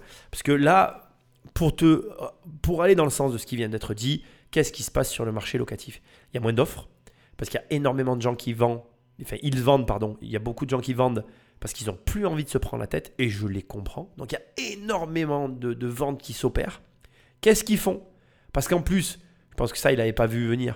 En fait, l'argent, souvent, il va être, euh, il va être euh, pas conservé par le vendeur, parce que ce sont des gens souvent d'un certain âge qui avaient des logements. Du coup, ils vont transmettre ces fonds à des enfants, des descendants qui, eux, sont en phase d'achat. Ces gens-là arrivent à acheter leur résidence principale, ce qui fait que l'argent n'est pas réinvesti dans le parc locatif, mais réinvesti à usage euh, euh, personnel. Donc en gros, c'est de l'argent qui ne fait pas tourner l'économie là-dessus. Je suis un peu d'accord avec euh, notre roi principal, le roi principal des petits rois. Et, donc, si tu veux, le problème, c'est quoi? C'est que au final, tout ce système qui est en train de se mettre en place, ben, c'est il y a moins de locations sur le marché. Les, prix dans les zones déplafonnées montent l'offre se réduit. Comme il dit, je suis assez d'accord avec son analyse, les petites surfaces vont être les principales touchées parce que c'était. En fait, les studios, c'est le gros de l'investissement locatif. La plupart des gens investissent dans les studios comme euh, premier investissement ou, investissement tout court. Ils ont, ils ont des studios, les gens en général, des petites surfaces et ça va disparaître parce qu'après, les bailleurs comme moi et les autres que je représente, entre guillemets, qui sont représentés aussi par l'UNPI ici qu'on a écouté, euh, ceux-là vont opter à partir d'un certain volume de patrimoine pour des surfaces plus grandes parce qu'on peut, parce qu'on a les moyens, parce qu'on y voit d'autres avantages qu'on ne trouve pas dans les petites surfaces. Bon après, il y a toutes les stratégies qui existent. C'est pas le propos. Tu sais très bien que je le raconte tout le temps. Moi j'ai un copain qui, qui a toujours acheté que des studios pour des raisons de travaux. Bref, ce n'est pas la question. Simplement, ce que j'essaie de te dire, c'est que on se retrouve dans une situation inédite où il y a moins d'offres sur le marché locatif et où il y a toujours plus de demandes. Ça, c'est un premier point. On a aussi de l'autre côté des contraintes énergétiques qui viennent s'appliquer à tous les niveaux, qui créent aussi des perturbations, plus des perturbations sur le marché avec l'encadrement des loyers. Ça nous crée un marché qui est extrêmement tendu. À cela s'ajoute aussi ce qui se passe avec les retraites, parce que qu'on le veuille ou non, les Français vont continuer d'investir dans l'immobilier. Tu n'as pas d'autre solution. Ta retraite va être ridiculement basse, tu vas pas avoir beaucoup d'argent. Comment tu vas faire? Ben, Tu vas investir. Ça te plaît, ça te plaît pas, tu es d'accord, t'es pas d'accord, tu verras que tôt ou tard tu y viendras. Alors certains ne mettront pas un sou dans l'immobilier, j'ai bien conscience que ce que je dis est un petit peu catégorique et excessif, mais tu comprends ce que je veux dire. Il va y avoir de l'investissement immobilier encore et encore dans les années qui arrivent parce que spécifiquement la mesure des retraites est passée et que cette modification va entraîner de toute façon une recrudescence sur le marché de potentiels acheteurs.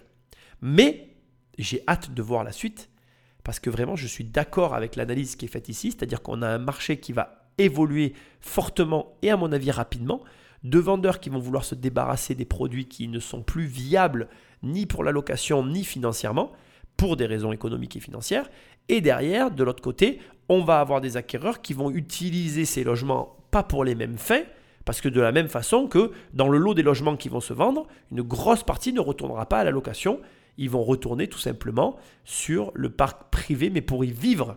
C'est-à-dire qu'en fait, les logements, même les logements qui étaient à but locatif, vont finir entre les mains de propriétaires qui, à mon avis, vont les occuper dans un sens ou dans l'autre. Dans un sens, c'est-à-dire que le propriétaire acheteur achète et occupe à l'intérieur, ou alors le propriétaire achète pour y mettre ses enfants le temps des études pour ensuite revendre le logement. Mais aujourd'hui, on le voit, il y a beaucoup moins d'offres locatives qu'à un moment donné, beaucoup, beaucoup, beaucoup moins.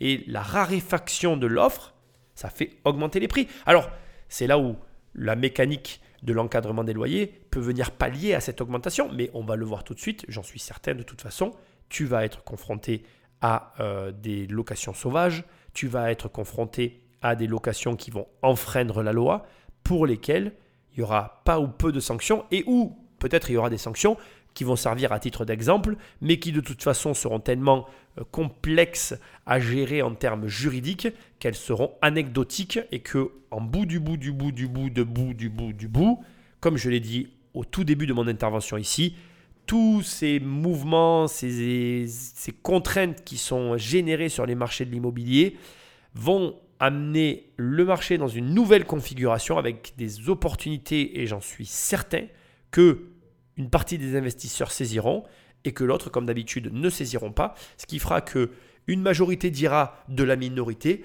qu'ils ont eu de la chance parce qu'ils ont su, comme c'est toujours le cas, faire d'une situation pas forcément reluisante un énorme avantage comparatif. Il en existe une tout à fait légale. À Lyon, où l'encadrement des loyers s'applique depuis deux ans, Anne Bretin-Monard, agent immobilier, a dans son portefeuille un appartement qu'elle va pouvoir louer au prix fort.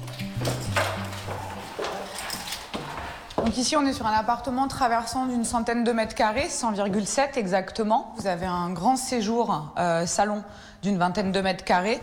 Anne vient de signer le mandat de location de cet appartement qui sera bientôt sur le marché. On termine de lessiver les murs. Celle de bain est en train d'être refaite. Tout le carrelage et les joints vont être euh, retirés. Il sera loué 1550 euros par mois hors charge.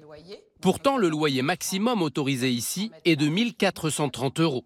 Mais l'agence va appliquer un complément de loyer. Et voici pourquoi.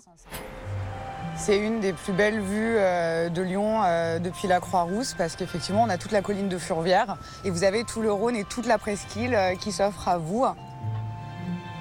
Ça reste des appartements d'exception en location, c'est pas le, courant de nos biens. Des comme ça, on en a maximum 10 sur tout notre parc en équivalence. En plus de cette vue imprenable sur Lyon et ses principaux monuments, l'appartement dispose aussi d'un garage. Selon la loi, des éléments de confort ou de localisation exceptionnels autorisent à dépasser l'encadrement des loyers et à demander un complément. Un montant que l'agence et le propriétaire ont eux-mêmes fixé. On a mis 120 euros de complément de loyer pour le caractère euh, exceptionnel de la vue et le fait qu'il ait aussi un garage. C'est une latitude qu'ont euh, les euh, agents immobiliers qui font de la location, mais même les propriétaires bailleurs eux-mêmes, de mettre un complément de loyer. Il faut qu'il soit raisonnable. C'est à notre libre appréciation et notre libre arbitre. Sauf que si le locataire, dans les trois mois, trouve ça démesuré, ben, on vous dénonce votre bail quand même. Si le complément de loyer est abusif, le propriétaire s'expose à une amende de 5 000 euros et l'agence immobilière une amende de 15 000 euros. Mais comme la loi ne précise aucun barème, un propriétaire peut facilement en profiter. Démonstration.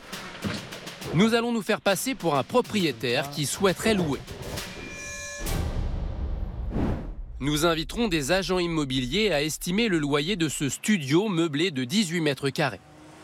Situé dans un quartier populaire de la capitale, avec petite cuisine et salle de bain au sixième étage. Ici, selon la loi, impossible d'appliquer un complément de loyer. Il est actuellement loué 570 euros hors charge, une bonne affaire, bien en dessous du prix maximum autorisé. Allez-y, comme ça. Ça vous allez vous faire une idée. Le petit coin séjour en dessous avec le canapé et la télé, puis d'avoir le lit au-dessus, c'est bien. On a un espace dînatoire, enfin dans 18 mètres carrés, c'est bien optimisé quoi. C'est un des 30. Oui. Donc là, vous calculez quoi? Le loyer hors charge, 640,80. L'agent immobilier propose le maximum légal. Nous allons essayer d'obtenir plus et il va vouloir nous faire plaisir car s'il signe le mandat de location, il touchera une commission. Comment on fait alors si on veut quand même euh, un peu plus? Parce que honnêtement, 640 hors charge. euh, Objectivement, hein, en tant qu'agent immobilier, je vois pas de quoi euh, justifier un complément de loyer. Donc vous, vous, vous me dites euh, encadrement des loyers ou rien? J'ai aussi. euh, Non, après, ça peut être un peu plus, mais euh, faut pas, on peut pas trop pousser non plus. Je sais qu'il y a des propriétaires qui le font, c'est par exemple de mettre un complément de loyer pour le lave-linge. Et bon, c'est c'est un peu retard. En gros, en complément de loyer, vous, iriez, vous iriez jusqu'à combien selon vous ici? 40 euros. Bah merci en tout cas de tous vos conseils. De rien. Bonne journée, merci. Pour ce premier agent, nous pourrions donc louer 680 euros par mois, dont 40 euros de complément de loyer grâce à un lave-linge, en toute illégalité. Mais certains vont-ils encore plus loin? Nous recevons un deuxième agent immobilier. Ah, il est, il est sympa. Ouais, vous voyez, euh, bon. euh, Bah, déjà, vous avez des fenêtres en double vitrage déjà, vous avez des aérations. On a 640 par charge. On peut faire un complément de loyer, euh, mais il faut justifier le complément de loyer. Qu'est-ce qu'on pourrait dire ici Si, à votre avis, est-ce est-ce que... Le, le gros avantage, c'est le sixième étage avec ascenseur, sixième et dernier étage. 700. Le dernier étage est notre vue dégagée. Pour cet agent immobilier, cela suffirait à justifier un complément de loyer juteux. Euh, 80 euros de complément de loyer. On justifie par le sixième étage avec ascenseur et la vue. Et en croisant les doigts pendant 6 mois. euh, Ce qu'il faut faire attention, c'est de se faire retoquer. Parce que le problème, c'est que le locataire, il vous dira rien. Il va prendre l'appartement, il va vous dire, il n'y a pas de problème. Sauf qu'il a 6 mois pour se retourner contre vous. Ok, super. Voilà. Bah, merci beaucoup. Bah, merci pour tout. Cette fois, nous pourrions donc louer 720 euros par mois, dont 80 euros de complément de loyer, mais avec un risque plus fort d'être poursuivi par notre locataire. Bon, j'ai laissé tout le passage parce que j'avais pas envie de couper. Je trouvais que c'était quand même plus intéressant euh, de tout avoir d'un bloc. On va parler de la première partie avec euh, bien évidemment la solution du complément de loyer pour la vue, euh, le garage, etc. Ce que l'agent immobilier a préconisé par rapport à l'appartement d'exception. Donc on voit bien que légalement déjà, tu as des petits recours, mais ça ça va pas aller chercher les prix qu'on avait à un moment donné sur l'immobilier où on était libre de fixer les loyers qu'on voulait. Ce qui est intéressant et que je veux quand même te rappeler ici, c'est qu'à cette époque-là, que j'ai connu, hein, les prix se régulaient d'eux-mêmes. C'est-à-dire qu'il y avait des paliers à partir duquel on n'allait pas, parce qu'on savait très bien que de toute façon, à ces tarifs-là, on ne trouverait personne. Sans compter qu'il y a un élément hyper important à rajouter, c'est que dans toutes les régions, il y a une limite de tarif à partir duquel tu ne touches plus personne. Donc pour moi, la problématique de l'encadrement des loyers, c'est une fausse problématique. Mais bon, je ne vais pas m'étaler là-dessus. Le marché de lui-même régule ses tarifs en fonction de divers éléments. Et pour moi, ce n'est pas à l'État d'intervenir là-dedans. Mais bon, continuons parce que je pense que tu l'as compris, mon point, il, est très clair dans cette émission. Ce qui est intéressant, donc, c'est qu'elle nous montre le mode de fonctionnement et qu'elle le précise elle-même, elle gère un parc locatif et qu'elle est, de par sa situation de gestionnaire, responsable elle aussi de ce qui peut se passer par rapport au propriétaire et au loyer qui va être demandé au locataire. Là où ça devient plus tendancieux pour moi sur la deuxième partie, quand les, les journalistes s'amusent à faire venir des agences pour avoir des tarifs, c'est que finalement déjà on ne connaît pas, on ne sait pas en fait euh, qui sont ces agents immobiliers et de quel type d'agence ils viennent. Parce que si tu fais venir des agents immobiliers spécialisés dans la transaction, qui font de transac et gestion, enfin mise en location, pardon, que de la transaction avec de la mise en location, eh bien, c'est totalement différent que si tu fais venir des agences immobilières qui font de la gestion avec qui, à qui tu vas confier ton bien immobilier. Si tu confies ton bien immobilier, l'agence qui va te le prendre, elle va être responsable avec toi et elle va avoir avec toi une amende à payer. Alors que si tu prends une agence immobilière qui, elle, euh, te fait juste la mise, la, la recherche et la mise en location, la recherche de locataire et la mise en location, pardon, de ton bien immobilier, eh bien là, ils seront aussi responsables, mais le rapport n'est pas le même. Et puis surtout, la, formation des personnes avec lesquelles tu discutes n'est pas non plus la même. Voilà, bon bref. Sans rentrer dans le détail, moi je trouve que dans les deux cas, euh, les différents intervenants qui sont venus visiter les biens sont relativement bien comportés, même si on, on trouve des écarts de prix. D'abord, on ne sait pas combien il y a eu d'agents immobiliers qui ont visité le bien. Hein. Ils nous en ont montré deux, mais il y en a peut-être 15 ou 20.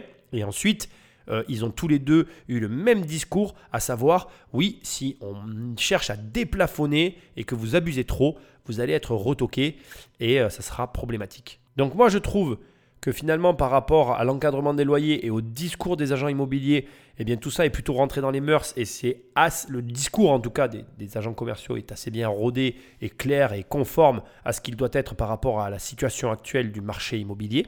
Par contre, c'est certain que les propriétaires qui sont frappés de cet encadrement et qui finalement n'ont pas anticipé ou n'ont pas la possibilité de réguler leurs revenus ou de réguler leur flux de l'autre côté. C'est-à-dire que si, comme ça a été dit tout à l'heure, eh finalement le coût de l'appartement est largement supérieur euh, au coût de location et que du coup ils sont perdants, eh ceux-là ont très peu de marge de manœuvre, voire même ils sont plutôt coincés ou alors contraints à vendre le bien pour se dégager de la situation. Et encore une fois, moi je le dis, tout ça c'est fait dans un certain but, mais je, je suis convaincu que à- en l'état, la France, elle se tire une balle dans le pied avec toutes ces contraintes qu'elle est en train d'appliquer à ce marché qui au départ était porteur. Parce que là, à un moment donné, ça va finir par capoter le truc et ça va faire mal.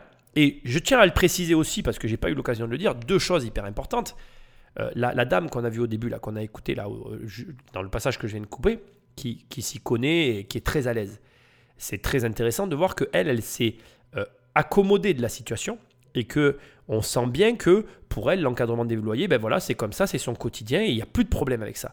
Donc, toi, en tant qu'investisseur, c'est la même position, le même la même attitude que tu dois avoir, c'est-à-dire que ne sois pas là en mode oh là là, l'immobilier c'est plus intéressant, ça fait chier, etc. Non, non, non, non, tu t'adaptes et tu en fais une force. Elle, elle en a fait une force, c'est devenu son quotidien et elle l'a accepté. Toi aussi, tu dois en faire une force. Parce que euh, si tu arrives à en faire euh, ben, une force, tu vas pouvoir te, te- t'adapter à ce marché euh, immobilier qui est changeant et du coup, c'est toi qui vas arriver à en faire, à faire des affaires et à capter la valeur. Tous ceux qui vont abandonner, qui vont en sortir, qui vont arrêter, tout cela, ce seront les grands perdants. Même si, et je le reconnais et je suis bien d'accord avec ceux qui vendront par contrainte, il est certain que il y a des propriétaires qui vont être obligés de vendre parce que la situation sera intenable. Le coût par rapport euh, au ratio des revenus, ça sera tellement déséquilibré que la vente sera la seule alternative, surtout s'ils étendent le dispositif à la France entière. À Paris, il est donc facile pour un propriétaire de faire payer un complément de loyer abusif. Il suffit de regarder les annonces, notamment des petites surfaces, pour voir que, même charges comprises, les loyers restent largement illégaux. 540 euros pour 12 mètres carrés, c'est 72 euros au-dessus de l'encadrement. Pour ce 18 mètres carrés, c'est 311 euros de dépassement. Ici, 406 euros de trop. On trouve même 1000 euros pour 10 mètres carrés, soit 611 euros de plus que le loyer autorisé. Pour justifier ces dépassements, les compléments de loyer pleuvent.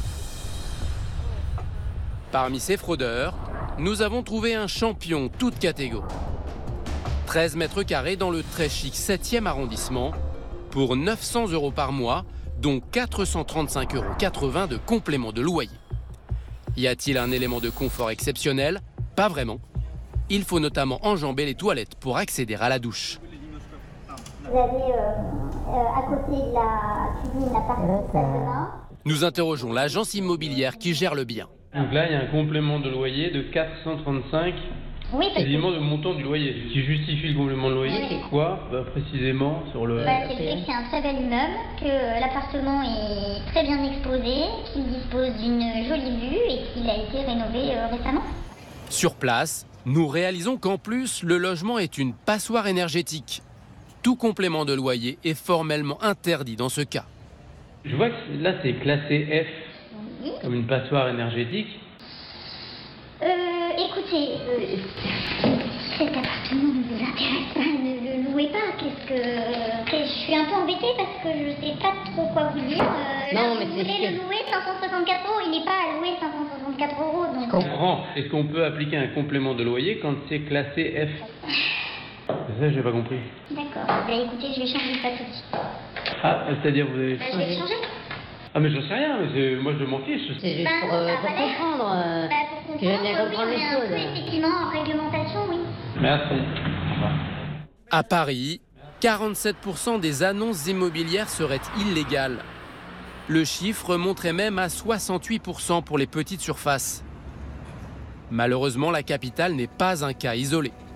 Et chacun a sa technique pour contourner la loi. Oh, mais quelle surprise Mais vraiment, je m'y attendais pas du tout. J'avais vraiment pas idée que ça se passait comme ça. C'est ça, le pire, c'est qu'il y a bien des gens qui ont réagi comme ça. Mais qu'est-ce qu'on s'imaginait? Vous essayez de réguler un marché qui se régule de lui-même. Et le problème, de toute façon, ne vient même pas du marché, il vient du fait que Paris est une ville internationale qui attire des gens qui ont beaucoup plus d'argent que nous. Alors on peut soit continuer à s'offusquer de la situation en se disant Oh là là, c'est pas bien, il y a des méchants propriétaires qui contournent la loi. Ou alors, on pourrait communément essayer de se demander comment on fait pour donner plus de pouvoir d'achat aux Français. Parce que quel est le problème derrière l'encadrement des loyers? Le problème, c'est que les franciliens, les Français, n'arrivent plus à avoir accès au logement. Parce que le prix du logement devient trop cher par rapport à leur salaire. Si on arrivait à augmenter leur salaire, on arriverait à régler le problème du loyer. Certains vont me dire, oui mais Nicolas, si on augmente les salaires, les loyers vont encore augmenter, c'est une course qui ne s'arrêtera jamais. Ben euh, oui, sans doute, je comprends très bien. Mais en attendant, tu peux pas non plus vouloir contraindre à tout va et t'imaginer que tu vas tout contrôler. Ça n'a pas de sens en fait. Aujourd'hui, là, on a mis en place euh, l'encadrement des loyers. Soit, comme l'a dit l'association tout à l'heure, on met en place une police et on réglemente. Et tant mieux, ça crée des emplois. Moi, je suis pas contre. Hein. Faisons-le.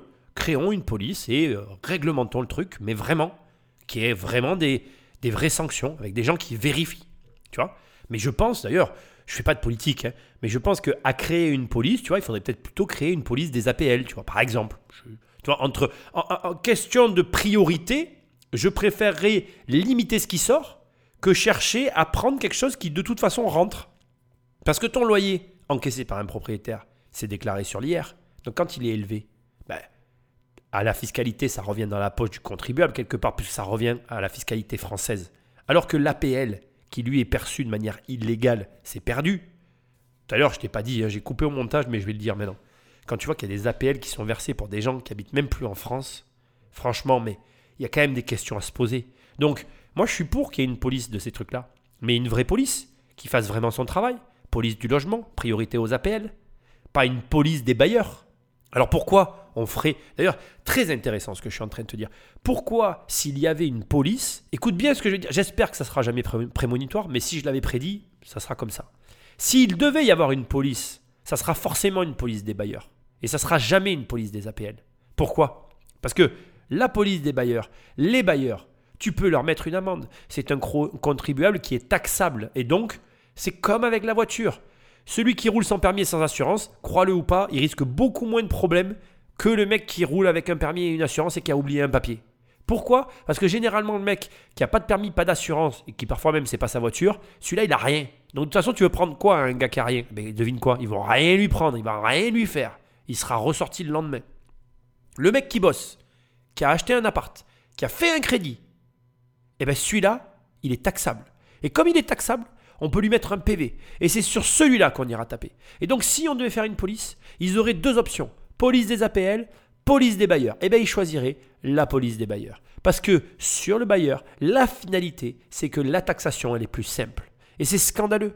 C'est tous ces petits détails qui créent le désagrément, l'espèce de, tu sais, de goût amer qu'on a dans la bouche quand on est en France parce qu'on se dit, mais attends, mais c'est une blague en fait. Les gens qui mettent le plus d'énergie, qui devraient être le plus favorisés, le plus félicités, ce sont les gens sur lesquels on tape. Et ceux qui justement devraient être les plus contrôlés, qui, avec lesquels on devrait être le plus dur, qui sont un poids sur la société, ce sont les gens que l'on aide. Alors bien évidemment, il faut aider. Je ne le remets pas en cause. L'objectif, c'est pas non plus de tomber dans des extrêmes. Mais il y a un moment donné, c'est une aberration. C'est une aberration dans laquelle plus personne ne peut se retrouver parce que il y a ce qu'on appelle une injustice derrière tout ça. Parce qu'en fait, on a l'impression dans ce pays, et euh, on le répète maintenant de plus en plus, et c'est une réalité, que le travail n'est pas valorisé, que l'investissement n'est pas valorisé, et finalement, en fait, euh, presque, il, vaut mieux, il y en a qui le disent, hein, il vaut mieux en France ne pas gagner d'argent, on est plus tranquille que gagner de l'argent en France. Alors moi, je ne suis pas d'accord avec ça. C'est aussi le moment pour moi un petit peu de, pas revenir sur tout ce que j'ai pu dire parce que je le pense d'une certaine manière, mais il faut le contrebalancer. La France, elle est comme elle est, c'est son mode de fonctionnement. Après, ne te leurre pas, tous les inconvénients dont on est en train de parler ici sont aussi tous les avantages qui font que si tu es bosseur, si tu arrives à t'adapter, si tu comprends comment ça fonctionne, il y a de l'argent à gagner en France. Ne te voile pas la face. Tu le vois, il y a des grosses entreprises, il y a des personnes qui arrivent à gagner de l'argent, Il y a, vraiment un terreau qui te permet de faire des choses. Maintenant, attention, je vais pas te mentir, c'est plus difficile qu'ailleurs. C'est un petit peu comme Super, Superman sur Krypton. Les gens arrivent à vivre sur Krypton. Ils n'ont pas de super pouvoir, mais ils arrivent à vivre. Après, c'est certain que quand ils quittent Krypton et qu'ils vont sur une autre planète, bon ben là, c'est ouf. Les mecs, ils volent, ils ont les yeux qui font des trous dans les murs. C'est mieux de pas être sur Krypton au final. Mais sur Krypton, tu peux vivre. C'est juste que sur Krypton, t'es un mec normal, quoi. Voilà. Mais euh, tu vas pas faire des trucs de ouf, quoi. Par contre, quand tu vas commencer à quitter Krypton, c'est là que tu dis ah ouais, en fait, je t'ai surentraîné, quoi.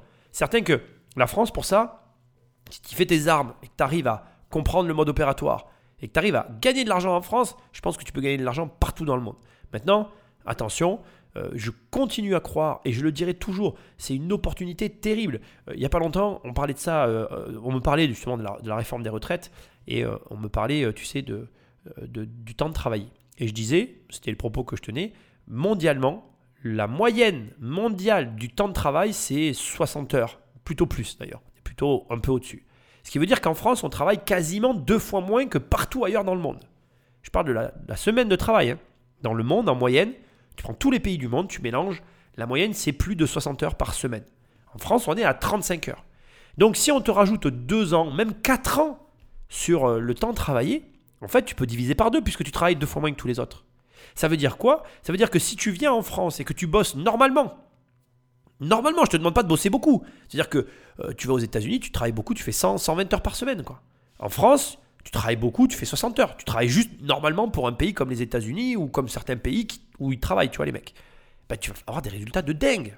De dingue. Avec un effort qui n'est pas oufissime, quoi.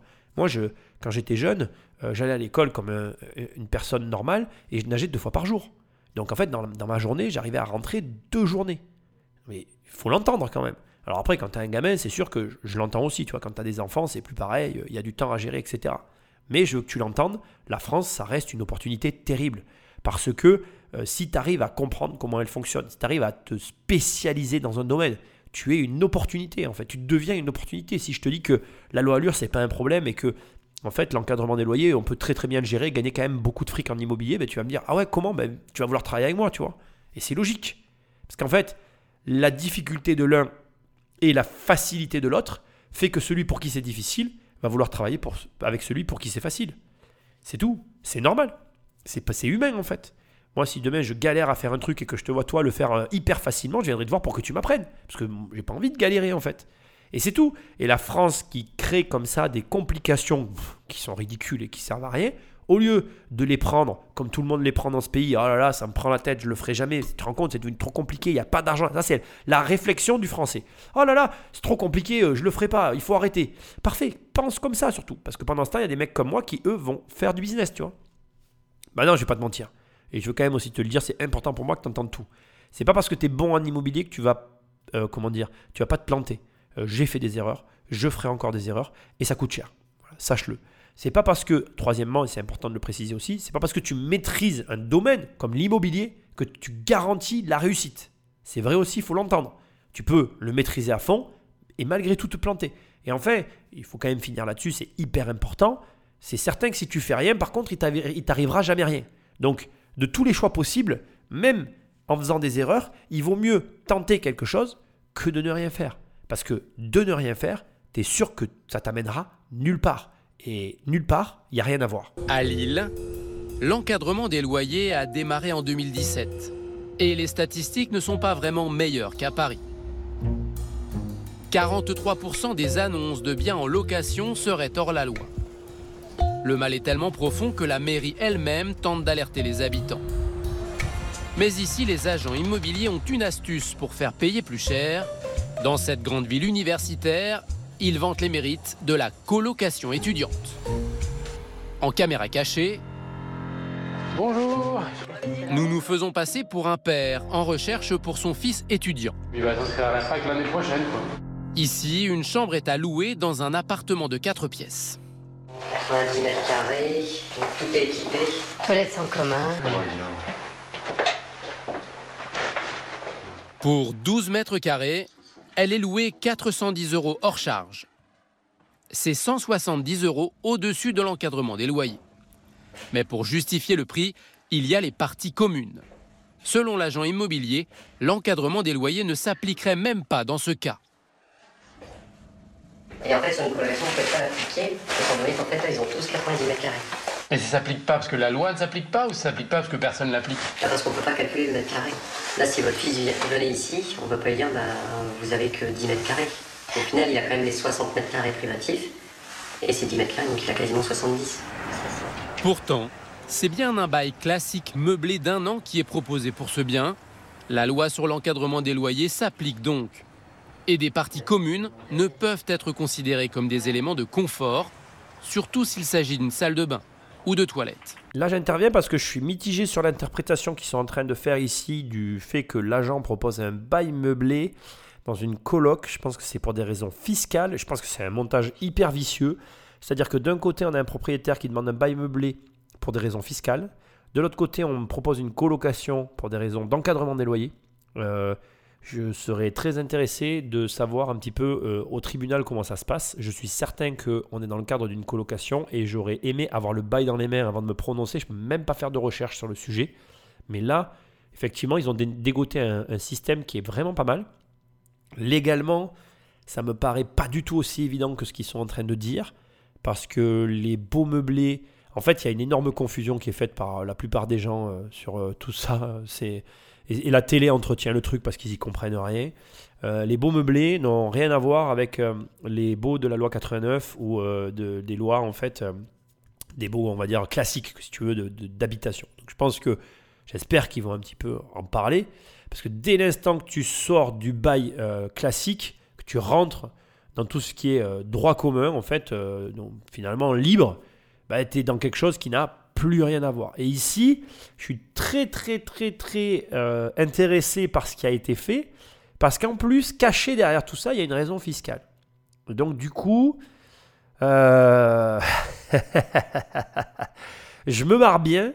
Je me marre bien parce que on arrive, tu vois, c'est là, on voit, euh, on voit vraiment, on est dans, la, dans le complexe de l'ingénieur, tu vois.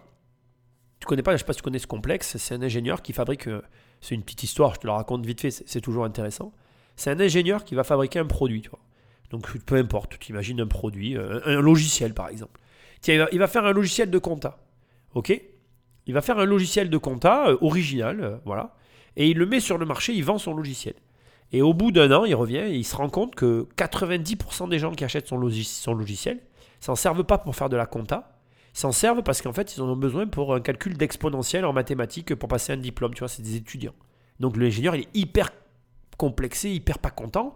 Parce qu'en fait, il se dit Attends, putain, moi j'ai fait un truc pour la compta, euh, pourquoi Pourquoi? Et, parce qu'en fait, euh, c'est pas toi qui décides de l'utilité de ce que tu proposes, en fait, c'est le marché. De la même manière, quand tu fais une loi, tu peux faire la loi que tu veux. Mais si la loi elle est débile, il y a personne qui la suivra, en fait. Et les gens feront tout pour pas la suivre. Et donc là, en fait, le contribuable, lui, il a des impératifs financiers. Et devine quoi? Et ça fait plaisir quand même de le voir. Les gens n'ont pas envie de se faire écraser leurs finances par l'État. Déjà qu'ils se la font ponctionner suffisamment en France. En plus, ils ont envie de trouver des solutions. Alors je ne suis pas en train de soutenir le fait qu'il faille euh, contourner la loi. Je suis en train de te montrer que l'État peut faire toutes les, les lois qu'il veut en fait. Quand les lois ne sont pas euh, efficaces et adoptées par la population, il devrait les retirer ou les repenser, pas les laisser comme elles sont là. Parce que de toute façon, plus, et, c'est hyper intéressant parce que ça, là on parle de l'encadrement des loyers. Par-dessus l'encadrement des loyers, ils viennent de nous coller le truc de l'énergie qu'on verra dans le prochain podcast. Ils collent des couches et des couches et des couches de complexité. Tu verras qu'à la fin, plus personne ne va en avoir rien à brère, ça sera le Far West, tout le monde fera n'importe quoi à tel point que tu pourras plus rien faire. Regarde, prenons un contre-exemple que je trouve assez drôle et qui me fait sourire quand j'y repense. Pense un peu aux années 2000 et au téléchargement illégal en, ligne, le début des années 2000. C'était illégal. Moi, je me rappelle des histoires de vieilles dames qui se sont fait euh, euh, des amendes de je sais pas combien parce qu'elles avaient téléchargé je ne sais quelle musique. Et en fait, l'astuce, c'était qu'il fallait jamais télécharger une musique française. En fait, si tu téléchargeais des musiques qui venaient euh, de, de, comment on appelle, de major, euh, qui n'étaient pas forcément françaises, tu te faisais jamais choper puisqu'en fait, dans d'autres pays, ils te faisaient pas chier avec ça, tu vois. Ben là, ça va être la même chose. C'est-à-dire qu'à un moment donné, ils vont en taper un, ils vont en taper deux, ils vont en taper 10, 15, 20, 100. Mais quand tout le monde va le faire, ben là, ils vont faire quoi? Et, mais je le souhaite pas encore une fois, parce que comme je l'ai dit à un moment donné, euh, il y, a- quand même une problématique. Je comprends très bien ce qui est en train de se passer, mais la vérité c'est que ça marche pas leur truc, ça marche pas, et c'est tout. Et, le problème, c'est qu'on est face à des fonctionnaires qui peuvent jamais être licenciés, qui peuvent jamais faire faillite, bref, qui ont jamais de problème et qui s'entêtent. Ils s'entêtent, voilà, ils sont, ils sont contents, ils s'entêtent. Donc a un moment donné, bon, moi je, défends personne, mais je maintiens quand même ici qu'on est face à une loi euh, qui ne s'applique pas, avec des gens qui n'ont de cesse euh, de la contourner et de trouver des solutions pour la contourner. Et plus ils vont la rendre restrictive, plus les gens vont la contourner, euh, j'ai envie de dire, au grand jour, sans aucune honte, parce qu'ils en auront marre. Donc soit à un moment donné, tu écoutes et tu de trouver d'autres solutions, parce qu'il n'y a pas qu'une solution dans la vie, soit tu continues à t'entêter et tu vas te prendre un mur. Alors maintenant, il est temps de faire un petit exercice très important avant que je laisse la main à Patrick pour la suite de l'émission. Ce que je viens de te dire, ne te contente pas de l'écouter. Applique-le à toi-même. C'est-à-dire que comprends très simplement que dans ta vie aussi, c'est la même chose. Des fois, tu vas, vouloir tu vas vouloir quelque chose, tu vas vouloir je ne sais quoi, et cette chose, tu ne pourras pas l'avoir ou tu auras du mal à l'avoir, mais ne t'entête pas. Change ton fusil d'épaule. Réfléchis différemment. Trouve d'autres solutions. Il n'y a jamais qu'un seul chemin. La plus grande des erreurs que je vois tout autour de moi, c'est l'obstination. Les gens s'obstinent à vouloir quelque chose en passant par un seul chemin. C'est pas parce que tu crois qu'il n'y a qu'une seule manière de faire qu'il n'existe qu'une seule manière de faire. Tu peux vouloir quelque chose, tu peux réfléchir, prendre le temps et agir différemment pour obtenir ce même résultat que tu convoites, mais en utilisant des chemins différents, en transformant, adaptant, modifiant un cheminement pour atteindre l'objectif. Mais ne t'obstine pas à garder la même direction, ça ne mène nulle part. Pour échapper à l'encadrement des loyers, les propriétaires ne manquent pas d'idées. Et ils ont trouvé une dernière tactique pour le contourner. Elle est tout à fait légale cette fois, mais fait peser bien plus de contraintes sur le locataire. C'est une petite clause qui pourrait passer inaperçue dans certaines annonces immobilières, mais qui fait toute la différence. Une location en résidence secondaire ou logement de fonction. Nous tentons d'en savoir plus. Madame, je viens vous renseigner pour un studio que j'ai vu. Un logement de fonction ou résidence secondaire uniquement, c'est les propriétaires qui choisissent. Ok. Mais ça. Le fait d'être en résidence euh, principale nous impose un encadrement des loyers. Et certains propriétaires ne veulent pas. Euh, et donc, ça veut dire, ça implique quoi Résidence secondaire euh Vous allez avoir la d'habitation, ça c'est sûr. Des choses comme ça, quoi. C'est à prendre en compte. Cette fois, le propriétaire a décidé de contourner le bail d'habitation classique de 1 ou 3 ans, suivant s'il est meublé ou non, et pour lequel l'encadrement des loyers s'applique et où une aide au logement est possible. Il demande au locataire de signer un bail de droit commun, pour lesquels la durée du bail et le montant du loyer sont fixés librement. Il n'y a donc pas d'encadrement des loyers. Par contre, ce sera la résidence secondaire ou le logement de fonction du locataire. Il payera donc une taxe d'habitation et n'aura pas d'aide pour le logement. Cette fois, le locataire est perdant sur toute la ligne. Bon, écoute, je vais pas polémiquer deux heures sur ce passage. J'ai un léger désaccord. La clause, bon, je la connaissais. euh, Il n'y avait pas de problème là-dessus. J'ai un problème dans ce qui vient d'être dit. Et en même temps, par rapport à ce qui a écrit, ça me paraît à peu près juste. À savoir que ils disent à l'oral que le bail meublé est un bail d'habitation classique. J'ai quand même regardé avant de te parler de tout ça. hein, je, je fais jamais les podcasts sans creuser. J'ai pas trouvé l'information euh, au premier abord, donc je ne vais pas creuser plus. Par contre, euh, voilà, la, la subtilité de la clause, pour moi, elle n'est pas vraiment nécessaire. Oui, effectivement, elle protège un petit peu plus, mais j'ai un énorme doute sur ce qui vient d'être dit. Et en fait, le vrai fond du problème, c'est qu'il faudrait que j'ai des beaux qu'ils aient eu dans les mêmes pour cette émission, que je puisse valider ou invalider les propos qui ont été tenus ici. Et tu comprends très bien que c'est impossible. Donc je ne vais pas perdre mon temps avec tout ça. Par contre, euh, sache que je suis obligé de le préciser à ce stade. Ils travaillent euh, justement pour inclure, euh, parce qu'ils ont conscience de la difficulté de la situation. En fait, je vais t'expliquer ce qui se passe, parce que c'est intéressant quand même ce qui est en train de se passer. C'est-à-dire que ils ont un problème en fait. Airbnb de toute façon pose un énorme problème à tout le monde. Pourquoi? Parce que Airbnb aujourd'hui c'est aussi les hôtels. Et que donc en fait là il y a une problématique, c'est que d'un côté il y a le, le comment je dirais le, le- pas le lobbying mais si c'est un peu ça, le secteur hôtelier. De l'autre côté, il y a les particuliers qui se sont invités à la fête chez les hôteliers. Et au milieu de tout ça, il y a l'État qui, lui, veut absolument euh, diriger tout ça d'une main de maître, d'un chef d'orchestre qu'il est, mais qui n'y parvient pas, parce qu'en fonction de ce qu'il va faire passer, il va venir impacter une économie qu'il n'a vraiment pas intérêt à impacter, à savoir les hôteliers. Donc si tu veux, pour l'instant, moi je vais rien dire. Tout ce que j'ai à te dire, c'est que bien évidemment, le meublé et euh, l'allocation saisonnière est dans le giron euh, de l'État, car ils ne veulent pas euh, que ça soit une porte de sortie pour les propriétaires bailleurs, parce que c'en est une aujourd'hui, parmi tant d'autres, comme tu viens de voir, il y a plusieurs portes de sortie. De toute façon, c'est comme je le dis toujours, hein, l'eau, elle trouve toujours un chemin, et comme je l'ai dit tout à l'heure, face à une loi scélérate, les gens trouvent toujours une solution. Je ne suis personne pour juger, peut-être que cette loi est tout à fait adaptée et que c'est les Français qui ont raison, mais je trouve, c'est mon opinion encore une fois personnelle, je pense qu'elle retranspire assez bien dans cette émission, que la France s'adapte assez mal à la mondialisation et au monde qui nous est proposé au travers euh, des ordinateurs, du numérique et de l'Internet. Peut-être que la meilleure des solutions, même si je le dis, euh, mais en tout, je suis très sérieux dans, ce que je vais dire, hein, peut-être que la meilleure des solutions, ça serait de se dégager de ce truc-là. Peut-être que la France n'est pas adaptée au monde de l'Internet, n'est pas adaptée euh, au système proposé par d'autres pays, parce qu'on n'est pas prêt à se réformer à ce point-là, et que, et que la France et les Français auraient tout intérêt à, à, revenir peut-être à un système plus, euh, plus arriéré, je le dis en, toute politesse, voilà. Mais, mais en tout cas, on voit bien que notre droit euh, s'adapte très mal et que l'État aujourd'hui qui essaye tant bien que mal de réformer ce, vieux métier qu'est l'immobilier, eh bien si, on un peu les pattes et les pinceaux, parce que les technologies et les propositions qui sont aujourd'hui disponibles pour les propriétaires euh, l'enquiquinent pas mal dans sa progression de la réforme. Dans cette jungle des loyers, certains professionnels du secteur font ce qu'ils peuvent pour limiter les abus.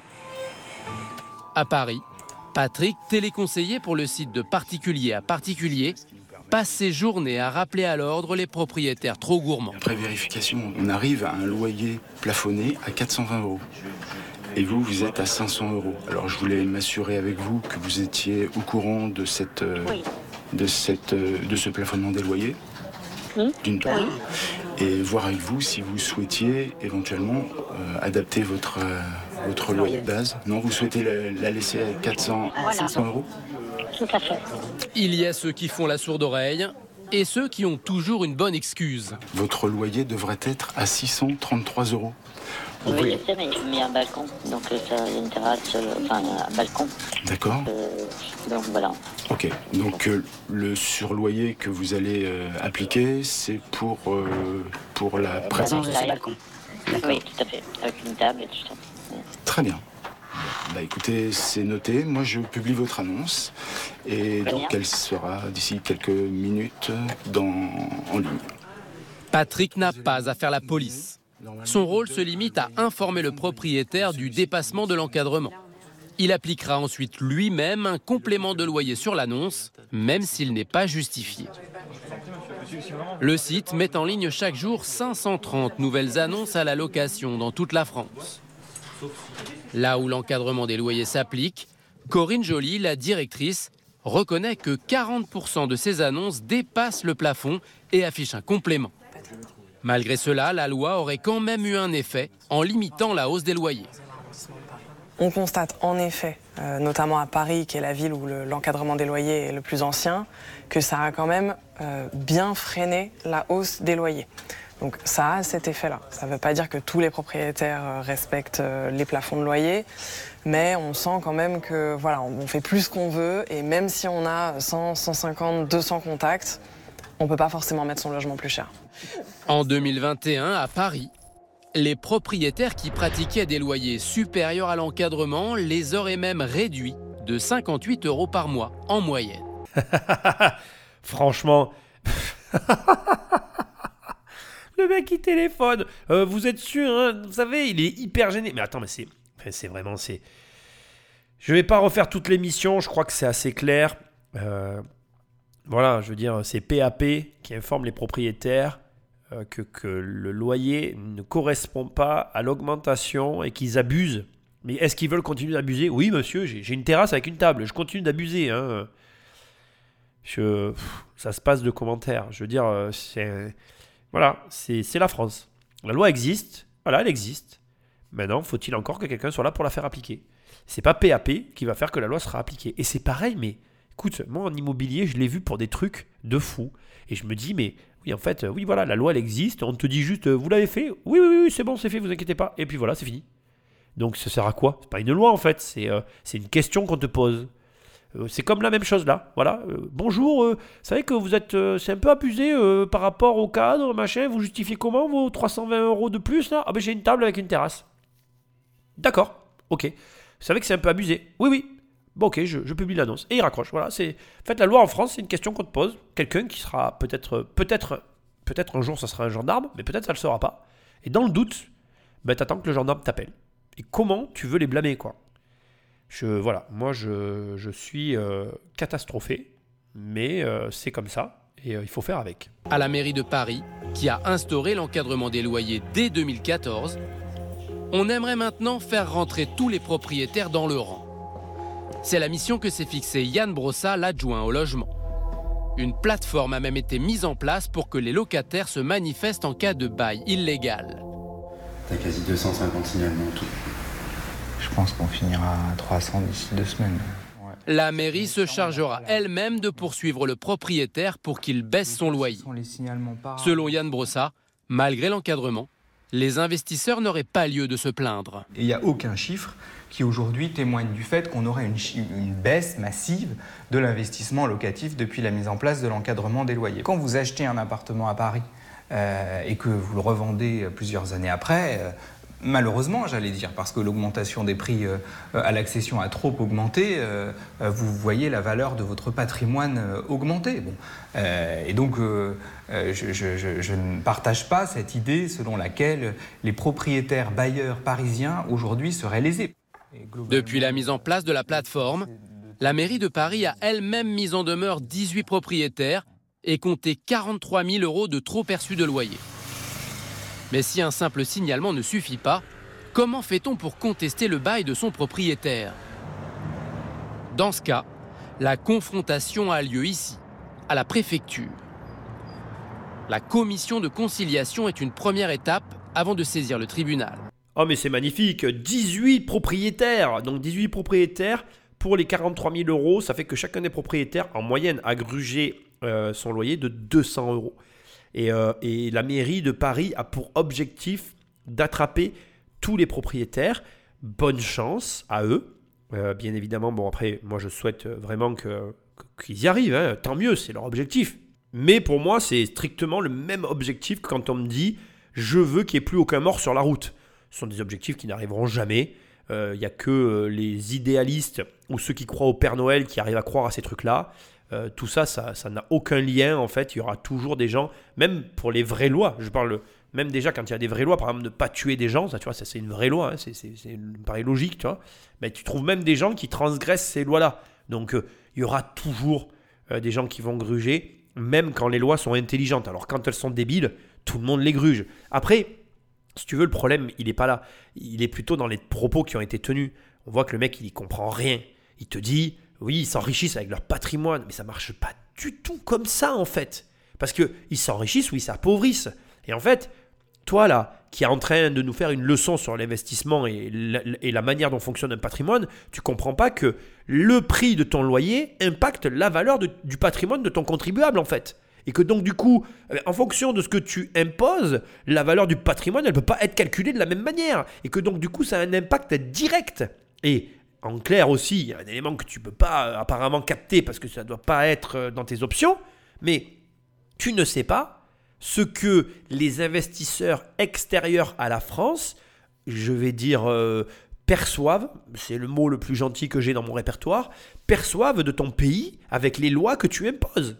C'est-à-dire que peut-être qu'aujourd'hui tu as toujours tes investisseurs, et j'en suis ravi parce que Paris rayonne et tu as une chance fabuleuse et qui n'est sans doute pas due au permis que tu distribues. hein. Ça, c'est une certitude, parce que les permis donnés euh, par les mairies récemment, ce ne sont pas des hôtels haussmanniens, pas que je sache. Ou alors, euh, envoyez-moi un mail et une adresse et un reportage, je serais curieux de voir un hôtel haussmannien construit dans les années 2023, 22 ou 21, même 20 ou 19, sur le territoire français. Donc, c'est pas grâce à toi que Paris résonne, premièrement, et deuxièmement, rayonne, j'ai dit résonne. Paris rayonne, pardon.